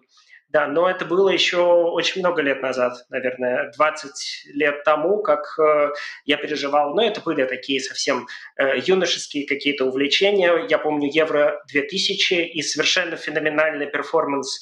Э, я болел за сборную Италии и совершенно какую-то невероятную игру э, вратаря Тольдо. И если я все правильно помню, после этого турнира он перешел... Да, безусловно. И э, полуфинал с Нидерландами фантастический. Это историческая серия пенальти. И после этого Тольда переходит в Интер, и мне кажется, поэтому несколько лет э, я переживаю за Интер, которые последовали за Евро-2000. Так что да, это старая история. Да, это, это, это, это хорошее, приятное состояние, потому что когда вы начинали болеть за Интер, это была, наверное, самая больная команда планеты Земля клубная, а сейчас она, в общем, выздоравливает. С чем я вас и поздравляю. А, а скажите, пожалуйста, а вы за кого... А, вот сейчас вы продолжаете болеть за Интер, да? Нет, к сожалению, я э, растерял, растерял эти навыки. Мне кажется, подкаст «Капучино и Катаначо» во многом испортил меня, э, поскольку обращаешь больше внимания, гораздо, на, э, гораздо больше внимания на качество игры э, и болеешь не столько за какие-то конкретные команды, сколько за тот проект, ту идею, которая в данный исторический период э, действительно вдохновляет, что-то новое приносит в мир футбола. Например, я э, искренне не понимаю, как можно не сопереживать э, Ливерпулю Клопа и э, вместе с тем, наверное, и Манчестер Сити Гвардиолы тоже. И я как раз из тех людей, которым нравятся обе эти команды, и я очень счастлив, что они у нас есть, и что я подошел к их пику в тот момент, когда мне не нужно между ними выбирать, потому что мне могут нравиться обе. Армен, объясните, пожалуйста, у вас есть какое-то толкование вот этого обстоятельства? Вы сейчас находитесь в столице страны, сборная которой показала самый скучный футбол лучший, на чемпионате лучший мира. Футбол, я даже, я э, даже на этом чемпионате. Да, мира, я даже безусловно. позволил себе литературную аллюзию на роман, который ни я не читал, ни уж точно не читали вы. 50 оттенков серого, я имею в виду. У вас есть этому объяснение, почему, почему Польша играет самый серый футбол? А, хороший вопрос. Мне кажется, что э, такая э, судьба сопровождает меня все время. Я оказываюсь в странах, э, чьи сборные подают надежды, а потом их не оправдывают. До того, как я переехал в Польшу, я жил какое-то время в Сербии, и для вас, насколько я знаю, Игорь, это регион тоже близкий. Вот уж сборная, так сборная каждый раз собирается все более прекрасная, и тем громче вот этот дребес, когда э, ожидания наши от сборной Сербии э, разваливаются. Тем громче Брегович, Польши, я бы сказал. Да. Тем громче Брегович. Вы бы сказали, или это был Ливон? А, ну, ну вот, да, это, это, это, возможно, самый трагический момент жизни, потому что, да, я же, я же обычно никогда не шутил, я, я, я, я, я собственно, преисполняюсь всегда серьезности доктора.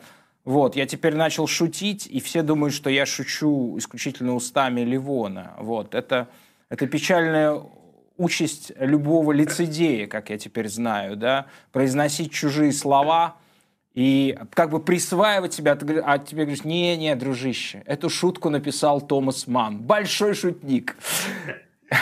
Трагическая, я... трагическая роль. Да, я бы, кстати, с вами с удовольствием поговорил бы о юморе или, скажем, отсутствие этого юмора у Томаса Мана, ну, как мне кажется, но в другой раз, в другой раз такие лакомые разговоры, я думаю, ближе к финалу должны идти. А Армен, вот для человека, который живет в мире текстов, такой степени, в какой живете вы, а эти тексты должны как бы вот проступать как письмена через каждое а, явление а, жизни, да? Вот какие тексты мерещатся сейчас вам, когда вы наблюдаете чемпионат мира? Ну, смотрите, у меня была такая идея попробовать э, поговорить про знаменитое эссе Борхеса «Четыре сюжета», в котором Борхес утверждает, что вся мировая литература сводится к четырем базовым сюжетам, и все истории можно так или иначе наложить на эти сюжеты. И я хотел поговорить сегодня про эти четыре сюжета и про то, как они соотносятся с чемпионатом мира, который мы сейчас наблюдаем. Как вам эта идея? Отличная идея. Мы даже, по-моему, я один раз в каком-то подкасте упоминал э, по поводу этого эссе, по поводу этой как бы этой матрицы, по сути, которую придумал Борхес. Угу. Хорошо, давайте тогда попробуем сделать так. Я буду рассказывать э, коротко про один из сюжетов, для того, чтобы вообще наши зрители, вы э, напомнить вам о том, э, в чем, собственно, заключалась идея Борхеса относительно того или иного сюжета. Давайте вначале перечислим эти четыре сюжета. Может, по а, эти четыре сюжета. Сюжет. Угу, это э, я бы действительно, может быть, вот как Вадим говорит, предлагал их по одному. Хорошо. Да? Хорошо, э, Первый хорошо. сюжет, э, архетипический, который предлагает Борхес, это осада укрепленного города. И, очевидно, первые два его сюжета он возводит к двум древнейшим, э, одним из древнейших произведений европейской культуры, к Илиаде и Одиссее. Это такой небольшой спойлер ко второму сюжету, разумеется. Но первый сюжет – это осада укрепленного города. И, что немаловажно для Борхеса, не только осада – но и оборона укрепленного города, поскольку мы видим не только тех, кто нападает, но и тех, кто защищается. Архетипический, мне кажется, пример такого сюжета в мире футбола – это, безусловно, матч э, Баварии Гвардиолы с Атлетико. Тот самый матч, который вы э, в подкасте Капучино Катаначи назвали одним из лучших матчей 21 века. Да, совершенно И верно. уже этот матч показывает, угу, уже этот матч показывает, насколько вся вот эта схема Борхеса с четырьмя сюжетами является некой условностью, некой литературной игрой, и что мы не должны относиться к этому слишком серьезно, поскольку э, по Борхесу защитники крепости, и здесь, разумеется, он отсылает к истории Троянской войны, к Илиаде Гомера, защитники знают, что они все равно проиграют, им суждено потерпеть поражение. А, нападающие знают, что они победят, но они понесут какие-то важные утраты в процессе достижения этого результата. Но так как ни один сюжет никогда не реализуется полностью, э, в том самом легендарном матче Баварии и Атлетика э, защищающиеся так, таки победили. Э, так вот, перенося это на чемпионат мира по футболу, я предложу свою версию, кто у нас олицетворяет этот сюжет, а вы, может быть, поспорите или предложите свои версии. Мне представляется, что нападающие, осаждающие эту крепость, э, это, конечно, сборная Бразилии поскольку, э, на мой взгляд, ни одна другая сборная на этом чемпионате э, не умеет так здорово душить соперника, именно держать его в осаде и э, выманивать его, мучить э, и в итоге добивать и в итоге побеждать. Как вы согласны с этим и, может быть, у вас какие-то версии будут? Я абсолютно согласен.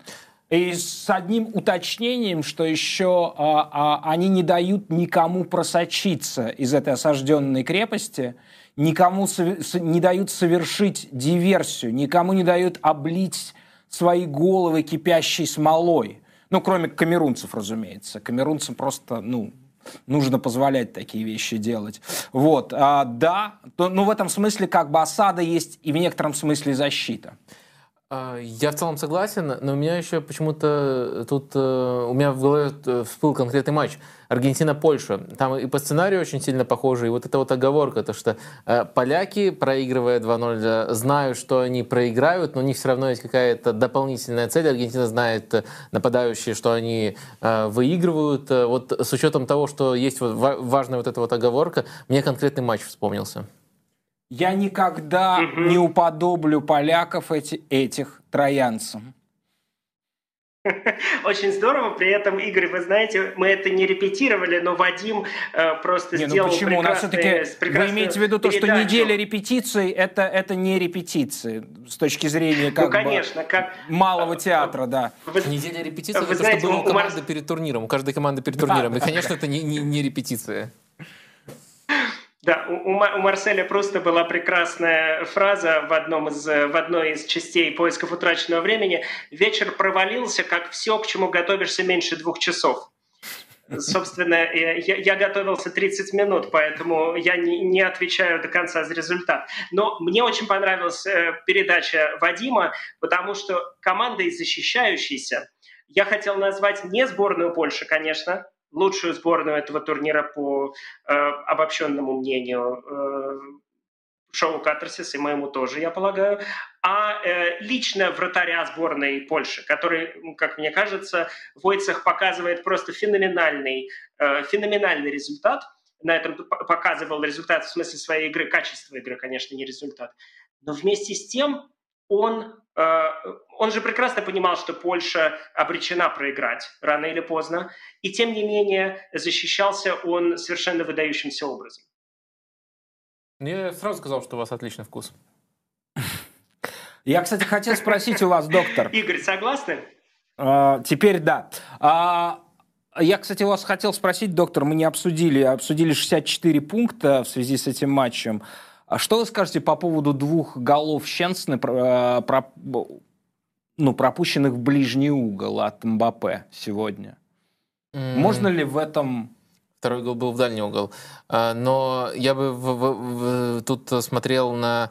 А, это, кстати, хорошее замечание на то, что можно назвать э, такой маленькой суперсилой МБП, он э, а, анализирует очень здорово, и это можно не только в, этом моменте, в этих моментах посмотреть позицию вратаря и исполняет, подстраивает свой удар, э, исходя из того, где располагается вратарь. Но это кажется базовой штукой, то есть просто посмотри, где вратарь, и бей подальше от него, или так, как ему будет неудобно.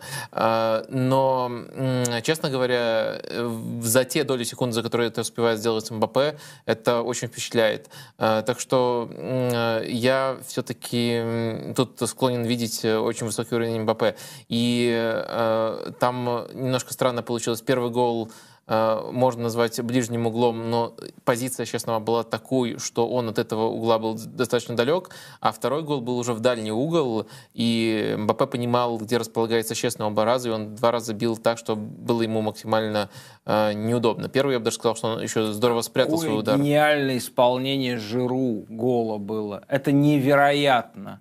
Как он просчитал позицию э, Щенсны и ударил именно вот, вот в, то, в тот уголок, где, который Щенсны не закрывал. Это потрясающе просто. Жиру, первый гол вы имеете в виду? Да-да-да, угу. да, фантастически. Итак, первый пункт э, классификации сюжетов, э, сюжетов Борхеса. Главных сюжетов, которые не есть литературные сюжеты, а есть четыре сюжета, которые в нашем сознании сидят. Это осада города – локализованный, с одной стороны, в сборной Бразилии вообще, и с другой стороны, в матче конкретном Аргентина-Польша. Двигаемся дальше. А, замечательно, только хотел сказать, что вот когда вы описывали это место, в которое сегодня пробил Жиру, я вспомнил, что было ведь у древних греков представление о точке, в которой живет смерть. И в Илиаде всегда, когда, ты, когда один воин убивает другого в эпосе Гомера, он находит эту точку смерти. И мне кажется, именно это проделал сегодня Жиру. Он нашел точку, в которой э, живет смерть. А, второй Ах, сюжет. как сказано, а? Хорошо. А, второй сюжет который Борхес выделял, как я уже сказал, он отсылает к Одиссее Гомера, к э, эпосу о возвращении. И он, наверное, э, не очень хорошо, на первый взгляд, накладывается на матрицу чемпионата мира по футболу, потому что это как раз турнир, на котором задача всех, кто туда приезжает, это максимально оттянуть возвращение, не возвращаться домой как можно дольше. Впрочем, если мы вспомним, как неторопливо возвращается домой Одиссей, и сколько лет он проводит э, на острове Нимфокалипса, и чем он там занимается, то, э, возможно, такая параллель тоже будет уместной. А, я хотел, может быть, спросить в этот раз сначала вас, потому что у меня есть версия о том, э, какой сюжет возвращения на этом турнире наиболее интересен, зачем лично мне э, интересно наблюдать. Но, может быть, если у вас схода нет, я могу предложить свой вариант, потом вы э, предложите свой. Я бы, пред... я бы вот точно бы сразу же мяч вам откинул. У меня, у меня нет, я, я боюсь, что я... И... У меня есть. Есть, давайте. А, ну, опять же, у меня скорее частность, а не целая команда. Это Лионель Месси. И тут работает сразу на двух уровнях. Во-первых, ну, понятное дело, он хочет дойти до финала, э, считает это своим последним шансом, поэтому хочет долго не возвращаться домой. А во-вторых, можно э, фразу «возвращаться домой» трактовать как «возвращаться в оборону». И так очень часто тренеры и говорят. И вот Месси тоже старается как можно дольше не возвращаться домой. Не, ну это шутка. Это, это, это, вам Ливон написал. Это не шутка, это что мне пришло в голову, когда я услышал вот это вот, э, Знаете, э, я, вот этот сценарий от Борхерса. Я, я, я, я скажу, кстати, на самом деле я подхвачу историю с Месси, но, но не в шуточном э, ключе. Мне кажется, его присутствие в сборной э, это и есть возвращение домой. Да? Он как бы вернулся домой – и хочет там остаться, в том смысле выиграть этот трофей, который так долго уже ждет Аргентина, да? И в этом смысле это можно назвать возвращением домой Лео Месси.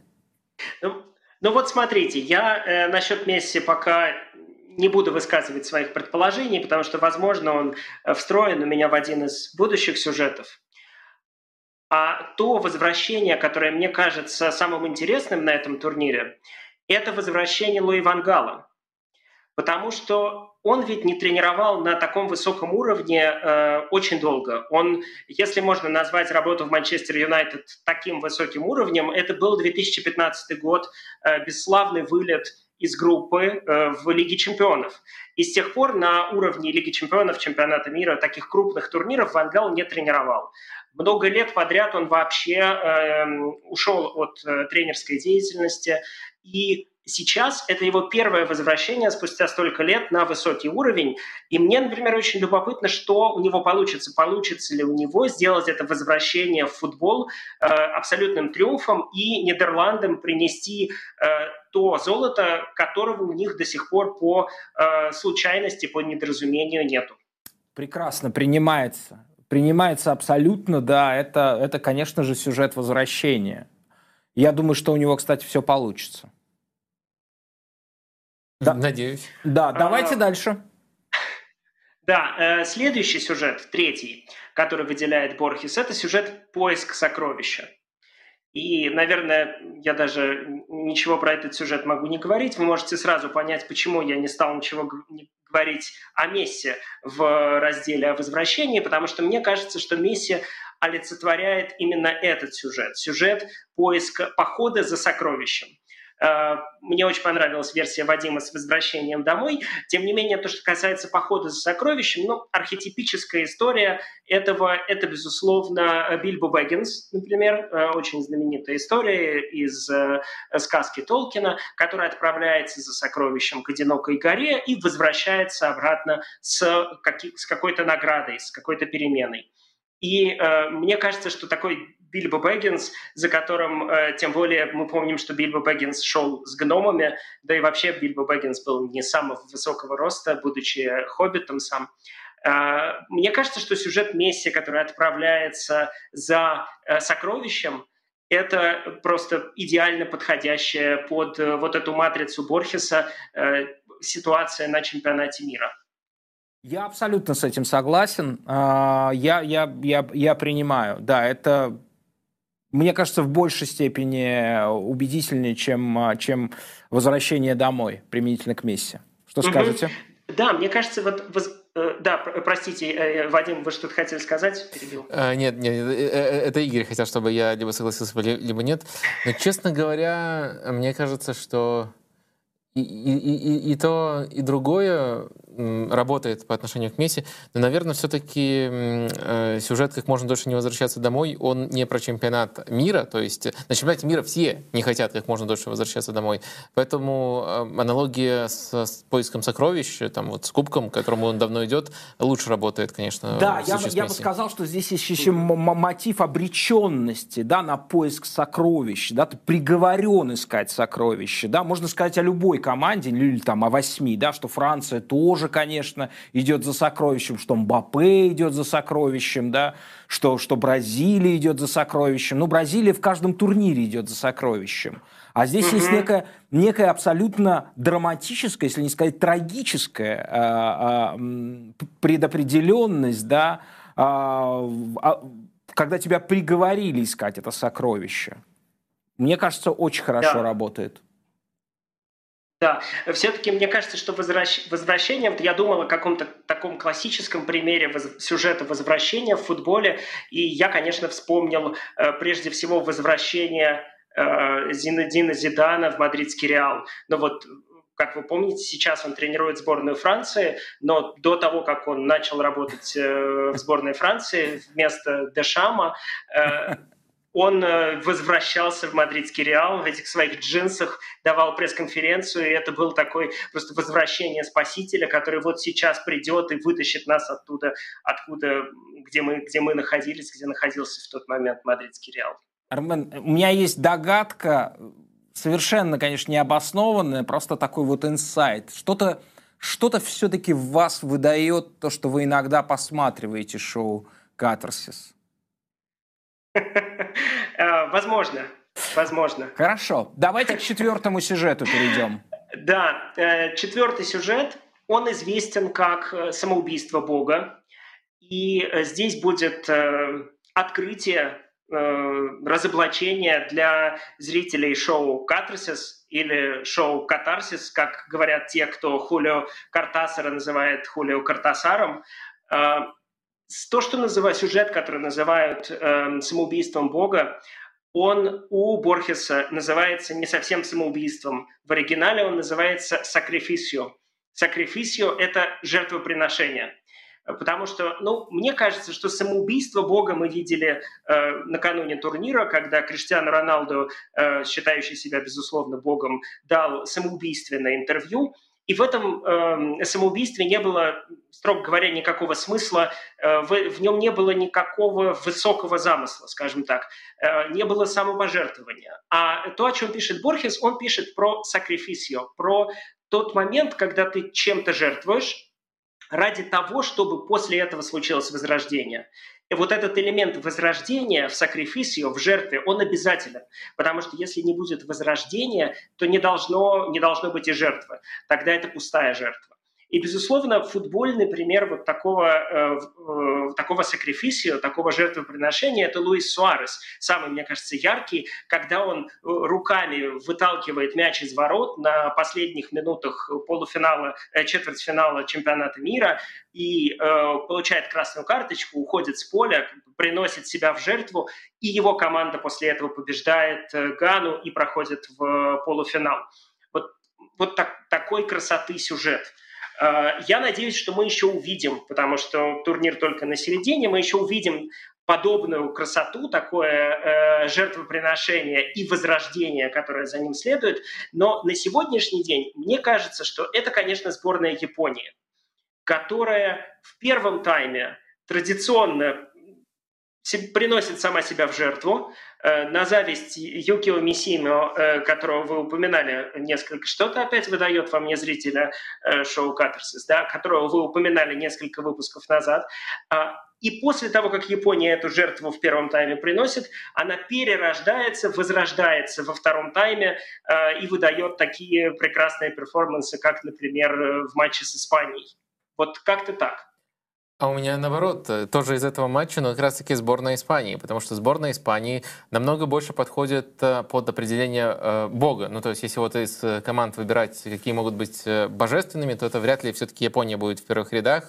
И это божество, оно приносит себя в жертву в конкретном матче, самоубийство совершает. Это можно, кстати, считать умышленным процессом против Японии. То, что они не стали во втором тайме даже пытаться забить, мы несколько раз их разоблачили за это, даже из использовали систему Бескова для этого. А, и а, это приносит, э, приводит к жертве, к жертве сборной Германии. Чемпионат э, мира из-за этого лишается сборной Германии. Ну и дальше, следовательно, испанцы, чтобы довести сюжет до конца, обязаны возродиться и взять кубок. Но потрясающе, это... потрясающе. Я, я очень я счастлив, что мы вовлекли Вадима в эту беседу. Это была была моя мое затаенное желание. И, а э, Вадим кажется, сейчас в любую беседу можно что... вовлечь, как, как, как, как выясняется, даже в беседу с Ливоном. Видели, было такое. Между прочим, очень неплохо получилось, но вас, Игорь, конечно, не хватало. Кстати, пока я не забыл, очки – это, конечно, э, привет э, Борхесу. Нет, это, это, это привет солнечному удару, который случился здесь у нас э, в Катаре. Вот, поэтому То есть он был не фигуральный, а буквальный? Буквальный, да. У меня был солнечный удар, он случился, как и полагается, в пятницу вечером. А, вот, а, ну, соответственно, поэтому я сейчас пока какое-то время буду в темных очках выходить, пока я от него не отошел. Я, меня, меня, э, мне, ну, мне, мне надеюсь, что... Да. То, что, что сказал Вадим, меня одна вещь здесь смущает. Она не подходит под определение а, Борхеса, потому что буквально Испания сделала следующее. Один бог другого порешил, а затем собирается что? Просто получить реабилитацию, амнистию за это? Это, понимаете, это какие-то светские вообще дела. Ну, получается, одни боги просто, просто, просто замочили других. Ну, такой вот нормальный, да, греческий сюжет. Но в конкретном матче... Э, ну, Тут, понятно... мне кажется, Вадим... Да. Пожалуйста. Да, я хотел сказать, что мне кажется, что вот именно идея возрождения, э, о которой говорил Вадим, что испанцы видели свое возрождение в том, что они получают э, более простую сетку после этого, избегают э, Бразилии. Ну разве боги могут рассуждать Это очень мелочная история. Разве боги могут рассуждать как карманные воришки? Мы знаем, мы знаем по тому же Гомеру, что, что да, иногда богам свойственно... Они мелочные да, бывать такими вот мелочными, жалкими. Но вы знаете, мне, мне гораздо ближе то, что вы оставляете как бы а, а, а, эту страницу белой, не заполненной, что там должно что-то проявиться, что не проявилось. И мне чрезвычайно близко, что мы не пошли по этому легкому пути троллингу и, конечно, не стали кощунствовать и богохульствовать а причисляя то, что происходит с нашим героем, так сказать, квир-иконой, а самоубийству Бога. Но, конечно, он никакой не Бог, ни разу. И он это доказывает, собственно, и всей своей жизнью, особенно последними своими действиями. Я не согласен. Мне кажется, э, Роналду тоже хорошо вписывается в этот сюжет. Э, и с точки зрения интервью, которое уже было упомянуто, но и, и, и, и с точки зрения еще истории, которая разразилась на самом турнире. То есть Роналду, будучи уверенным, что он божество, что он может управлять, в отличие от э, других э, людей, ну, поскольку он не является человеком, он является божеством, может управлять предметами, даже не прикасаясь к ним, он уверен на 100%, по этой причине, что именно он забил тот гол, и дальше он готов пойти на все, в том, в, в том числе на убийство своей репутации, на самоубийство, для того, чтобы доказать, что этот гол э, забил он, и, может быть, еще даже на убийство сборной, которая вот смотрит за этим и офигевает. Мы, доктор, не говорим о гордых богах, и тем более мы не говорим о смертных, которые, а, которые так заболели гордыней. Вот. Мы все-таки говорим о богах, в первую очередь, как о тех, кто способен именно вот на это сакрифисию, то есть на жертву. Мне кажется, что ну... Роналду всей своей карьерой за, за, за вычетом, может быть, этого чемпионата Европы 2016 года, ну, да, показывает, что он способен... Европы 2016 года это было прямо э, образец сакрифисио. Да, вот там да. А дальше все, что было после этого, э, это показывает, что он способен на все, что угодно, но только не на жертву. Армен, я хотел бы вас в завершении спросить, как вы относитесь к Гиньолю? А, хороший вопрос. Вы как, которого имеете в виду? Которого как жанр, как литературный жанр Гиньоль. А, Гиньоль. Ну, э, как минимум, мне кажется, что э, он любопытный, и мне стоило бы с ним быть лучше знакомым. Две Вы- вещи, которые я могу о знаете, нем то, то- сказать. то, что я вам сейчас, как, щ- то, что я вам сейчас хочу предложить, как раз совпадает с направлением вашего развития духовного. Я хотел бы предложить вам остаться на завершающую рубрику, а, которая называется «Рассмеши доктора». Напомню, что это антропологический эксперимент, которым как бы Ливон, которому цыганка предсказала, что к концу чемпионата мира он станет самым популярным комиком России, пытается рассмешить безуспешно пока 4 15 дней чемпионата доктора. Вы не могли бы остаться, и это даже в некотором смысле можно было бы расценить как жест знаменитой а- а, а, панармянской солидарности. Как, как жертвоприношение. Я не уверен, я не уверен, что эфир э, шоу Катарсис э, выдержит двух армян одновременно и что шоу не превратится от этого в катарсис. Давайте Вадим, может быть, примет окончательное решение, как все-таки доктор, присутствующий среди нас. Только Я, что? я, я, я, я за. Я тут э, минуту назад жалел, что Борхес не написал 8 историй. Очень приятно с вами общаться. Конечно, оставайтесь. Так, а мы сейчас будем каждый день вызывать Армена из его серой Варшавы, да, где есть такие прекрасные солнечные люди. Ну что, сейчас будет Варшава перебивка, и вы будете, прочим, смотрите, пожалеете сто раз.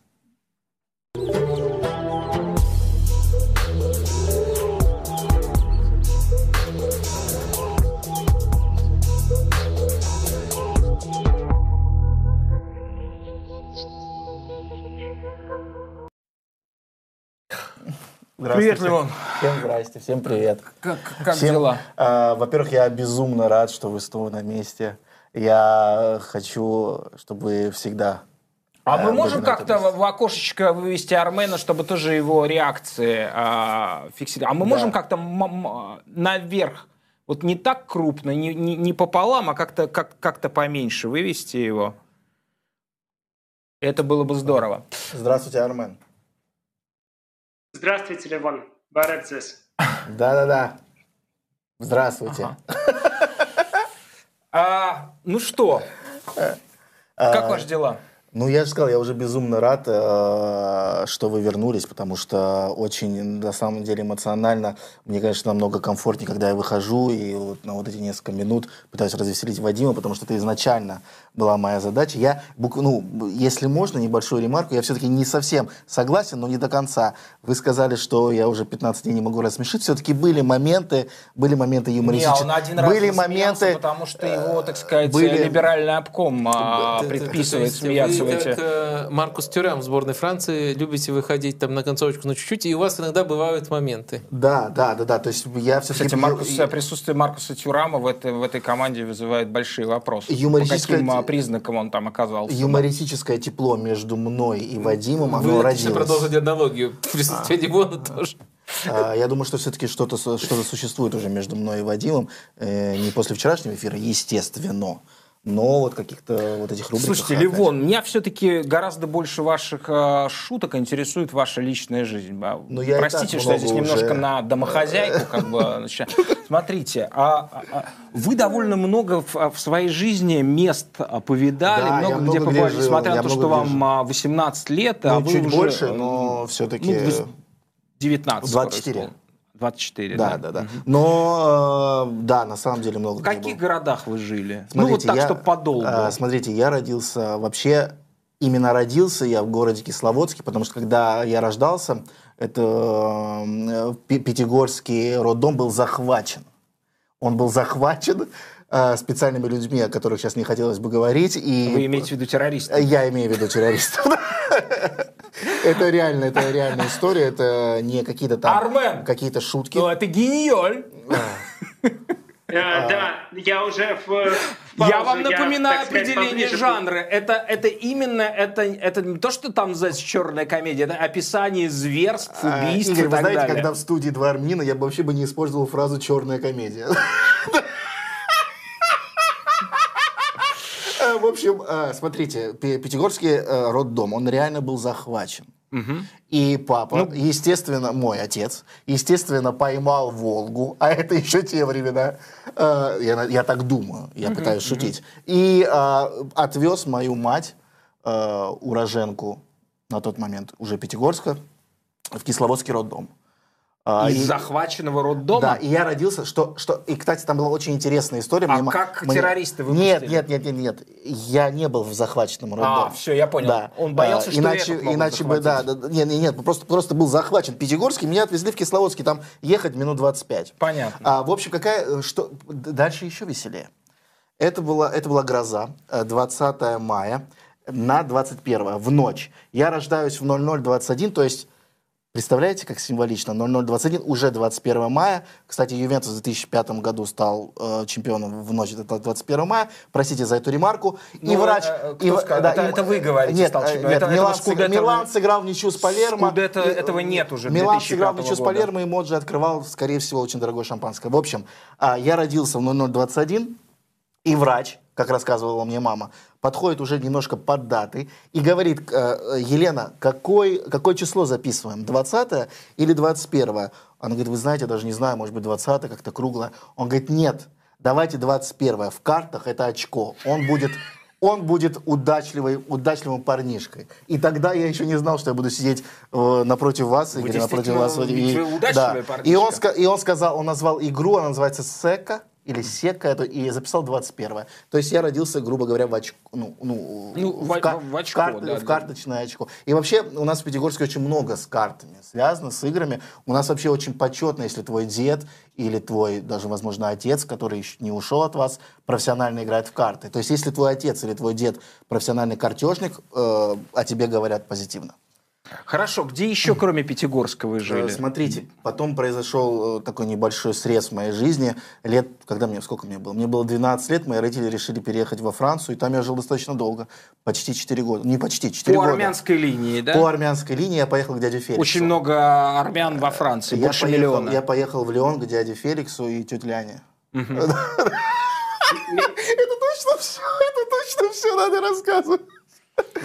Между прочим, Да, тот да. жанр, о котором говорил Игорь, он как раз и родился в Леоне. Кто родился в Леоне?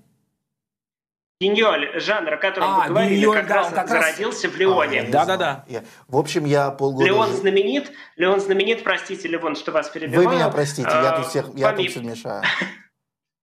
Конечно.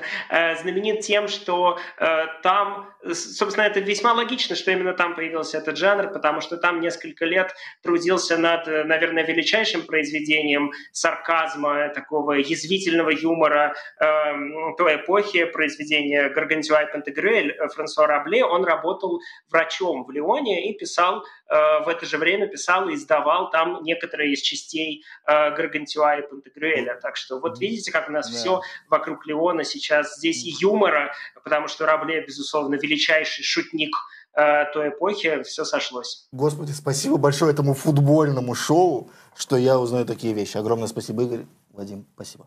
Так, вы, А, потом вы жили в Леоне, да? Пот- Я жил в Леоне буквально, сколько там, месяцев 7-8, а потом моя семья... Родине пере- Гиньоля, э, да? Родине Гиньоли и дяди Феликса. а Потом я переехал в Сент-Этьен.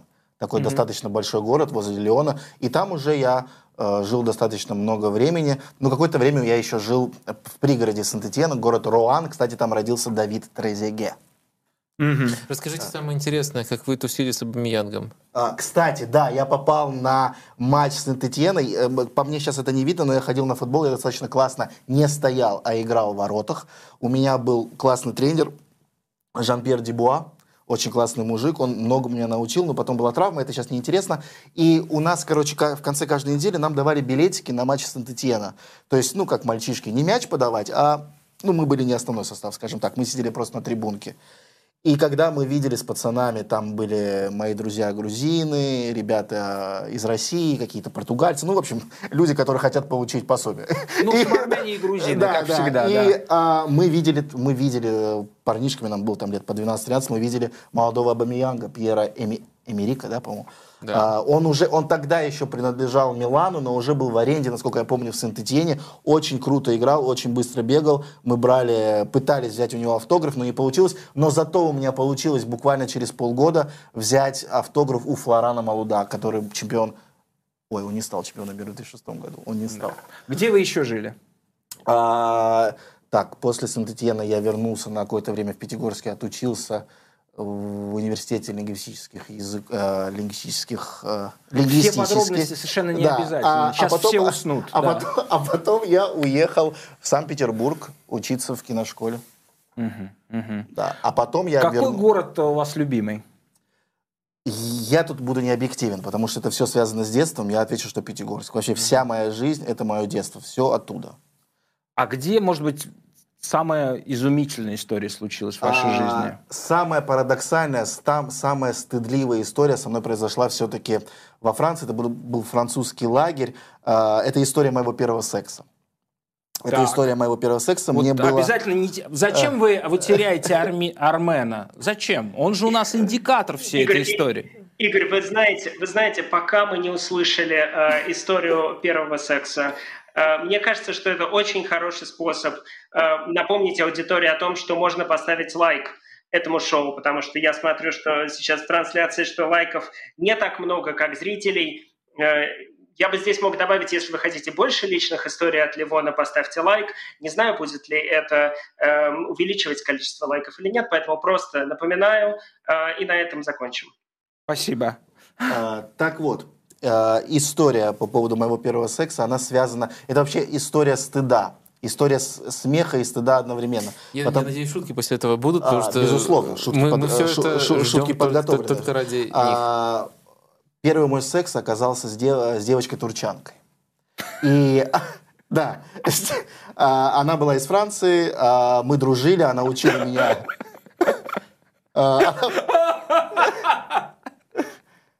Она учила меня французскому языку, я тогда мало что знал, прошло буквально несколько месяцев. И это был французский лагерь, обыкновенный лагерь, мне было 16, ей было уже где-то 19. И я, естественно, а, а, ну, со взглядом человека, которого никогда ничего не было, захожу в эту палатку, и она говорит, ложись. А, я лег, и она, естественно, я думаю, что такое время уже можно говорить, села на меня сверху. И вот в этот момент мне стало очень стыдно, потому что а, в, в- момент полового акта, если его так можно назвать, мы обсуждали исторические события, связанные между нашими двумя нациями. И это, это, это, э, это, это было очень стыдно. А, и это было настолько парадоксально, что, что э- это был акт дружбы, акт какого-то, акт, акт шанса, что когда-нибудь человечность победит. То есть не будет, э, не будет, не будет негатива, будет свет.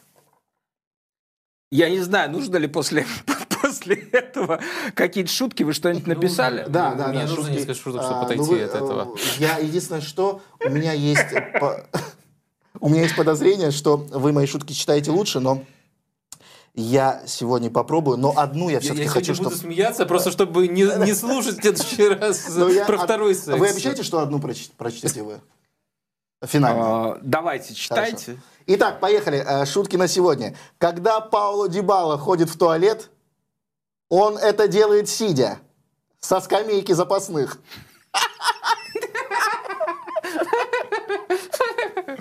Ужасный смех у Вадима. честно. да. Ужасный смех. А, Это а вот, это, вот, это, вот, это, вот это уже получше. После выхода в плей-офф э, сборной Португалии капитан команды Криштиану Роналду пригласил всех на ужин. В конце вечера, когда Роналду попросил счет, официант ресторана рассмеялся ему в лицо и записал все на Фернандеша. Тут, тут- не так сильно, но искренне я засмеялся. Э, Это настоящий смех был. Да Засмеялся. нет, да это не считается. Да Это- просматривайте- это какая- какая-то опять э, просматривайте снисходительность там. Армен, вы же видели, он Смех. засмеялся. Армен, Я, Армен, под- Армен! я, я- я подтверждаю. да. Нет, нет, нет, ну. Хорошо, перестаньте. дальше, перестаньте. поехали Вы же знаете, вы же знаете, вы говорили о рабле. Настоящий смех, он идет отсюда, из живота, как бы. Так и подождите. смеялся, и Рабле, Абсолютно брат его в духе. Пере- Так они смеялись. со- абсолютно согласен. Пересматривайте ВАР. В Да, перв- в пер- юмористический вар, у нас же есть первый, раз я засмеялся искусственно, просто потому что боялся, Нет, что нет, придется. это всё понятно. А во второй раз я засмеялся не так. Значит, но- вар. Будет вар. засмеялся по-настоящему. Мне, По-настоящему. мне в личку... Ребят, а мне- можно будет вар подготовить? Или, А. это, та- это, или это долго? Мне в личку, мне в личку писали фанаты Евгения Башкирова и попросили, говорят, ни одной шутки про Евгения нету. Хорошо. А, Евгений Завтра Ба- покажем, а, ребят. Е- Не получится сегодня. Да, Так вот, поехали. Третье. Евгений Башкиров очень хотел уйти с матча Аргентина-Австралия, но не смог. Была слишком длинная очередь на выход.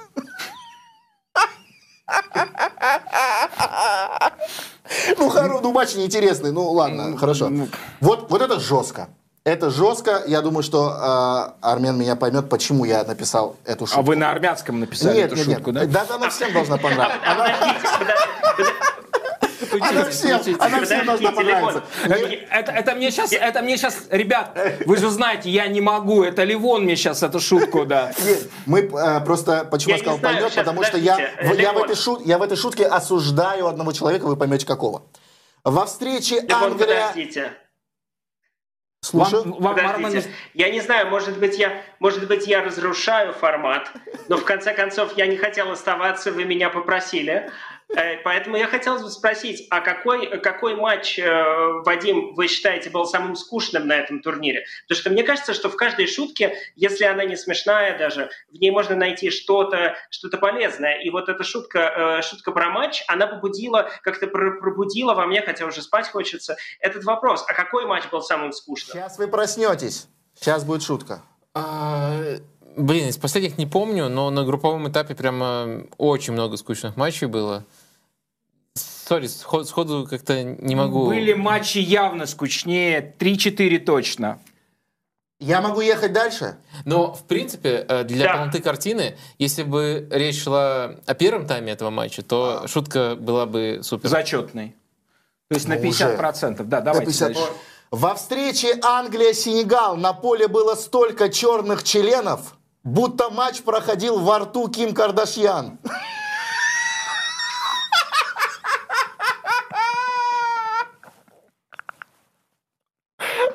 Ну все знают про ее похождение. Так, а, последняя от меня, а потом ваша, только которую вы должны прочесть. Смотрите, у нас, у, у нас Армен, Армен исчез просто, все. Так, последняя, вот, вот это моя любимая. Шутка от... со- э, Да, да, прости, что? Не, продолжай. Э, Шутка от соседки Дениса Глушакова. Чем отличается секс с Асенсио от секса с Денисом Глушаковым? О сексе с Асенсио хочется рассказать подругам. О сексе с Глушаковым – врачу.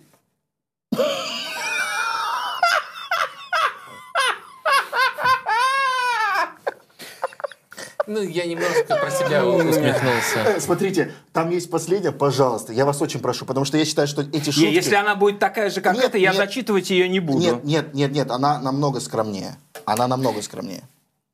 Вы мне ее переслали, что ли? Я вам прислал ее, да. Я не читал. Вадима Лукомского знают не только любители футбола, но и все анонимные алкоголички. На последнем этапе выздоровления от зависимости женщинами, женщинам показывают фотографию Вадима с двумя ремарками. Если вы трахнетесь с этим мужчиной, то А. Как вам не стыдно? Б.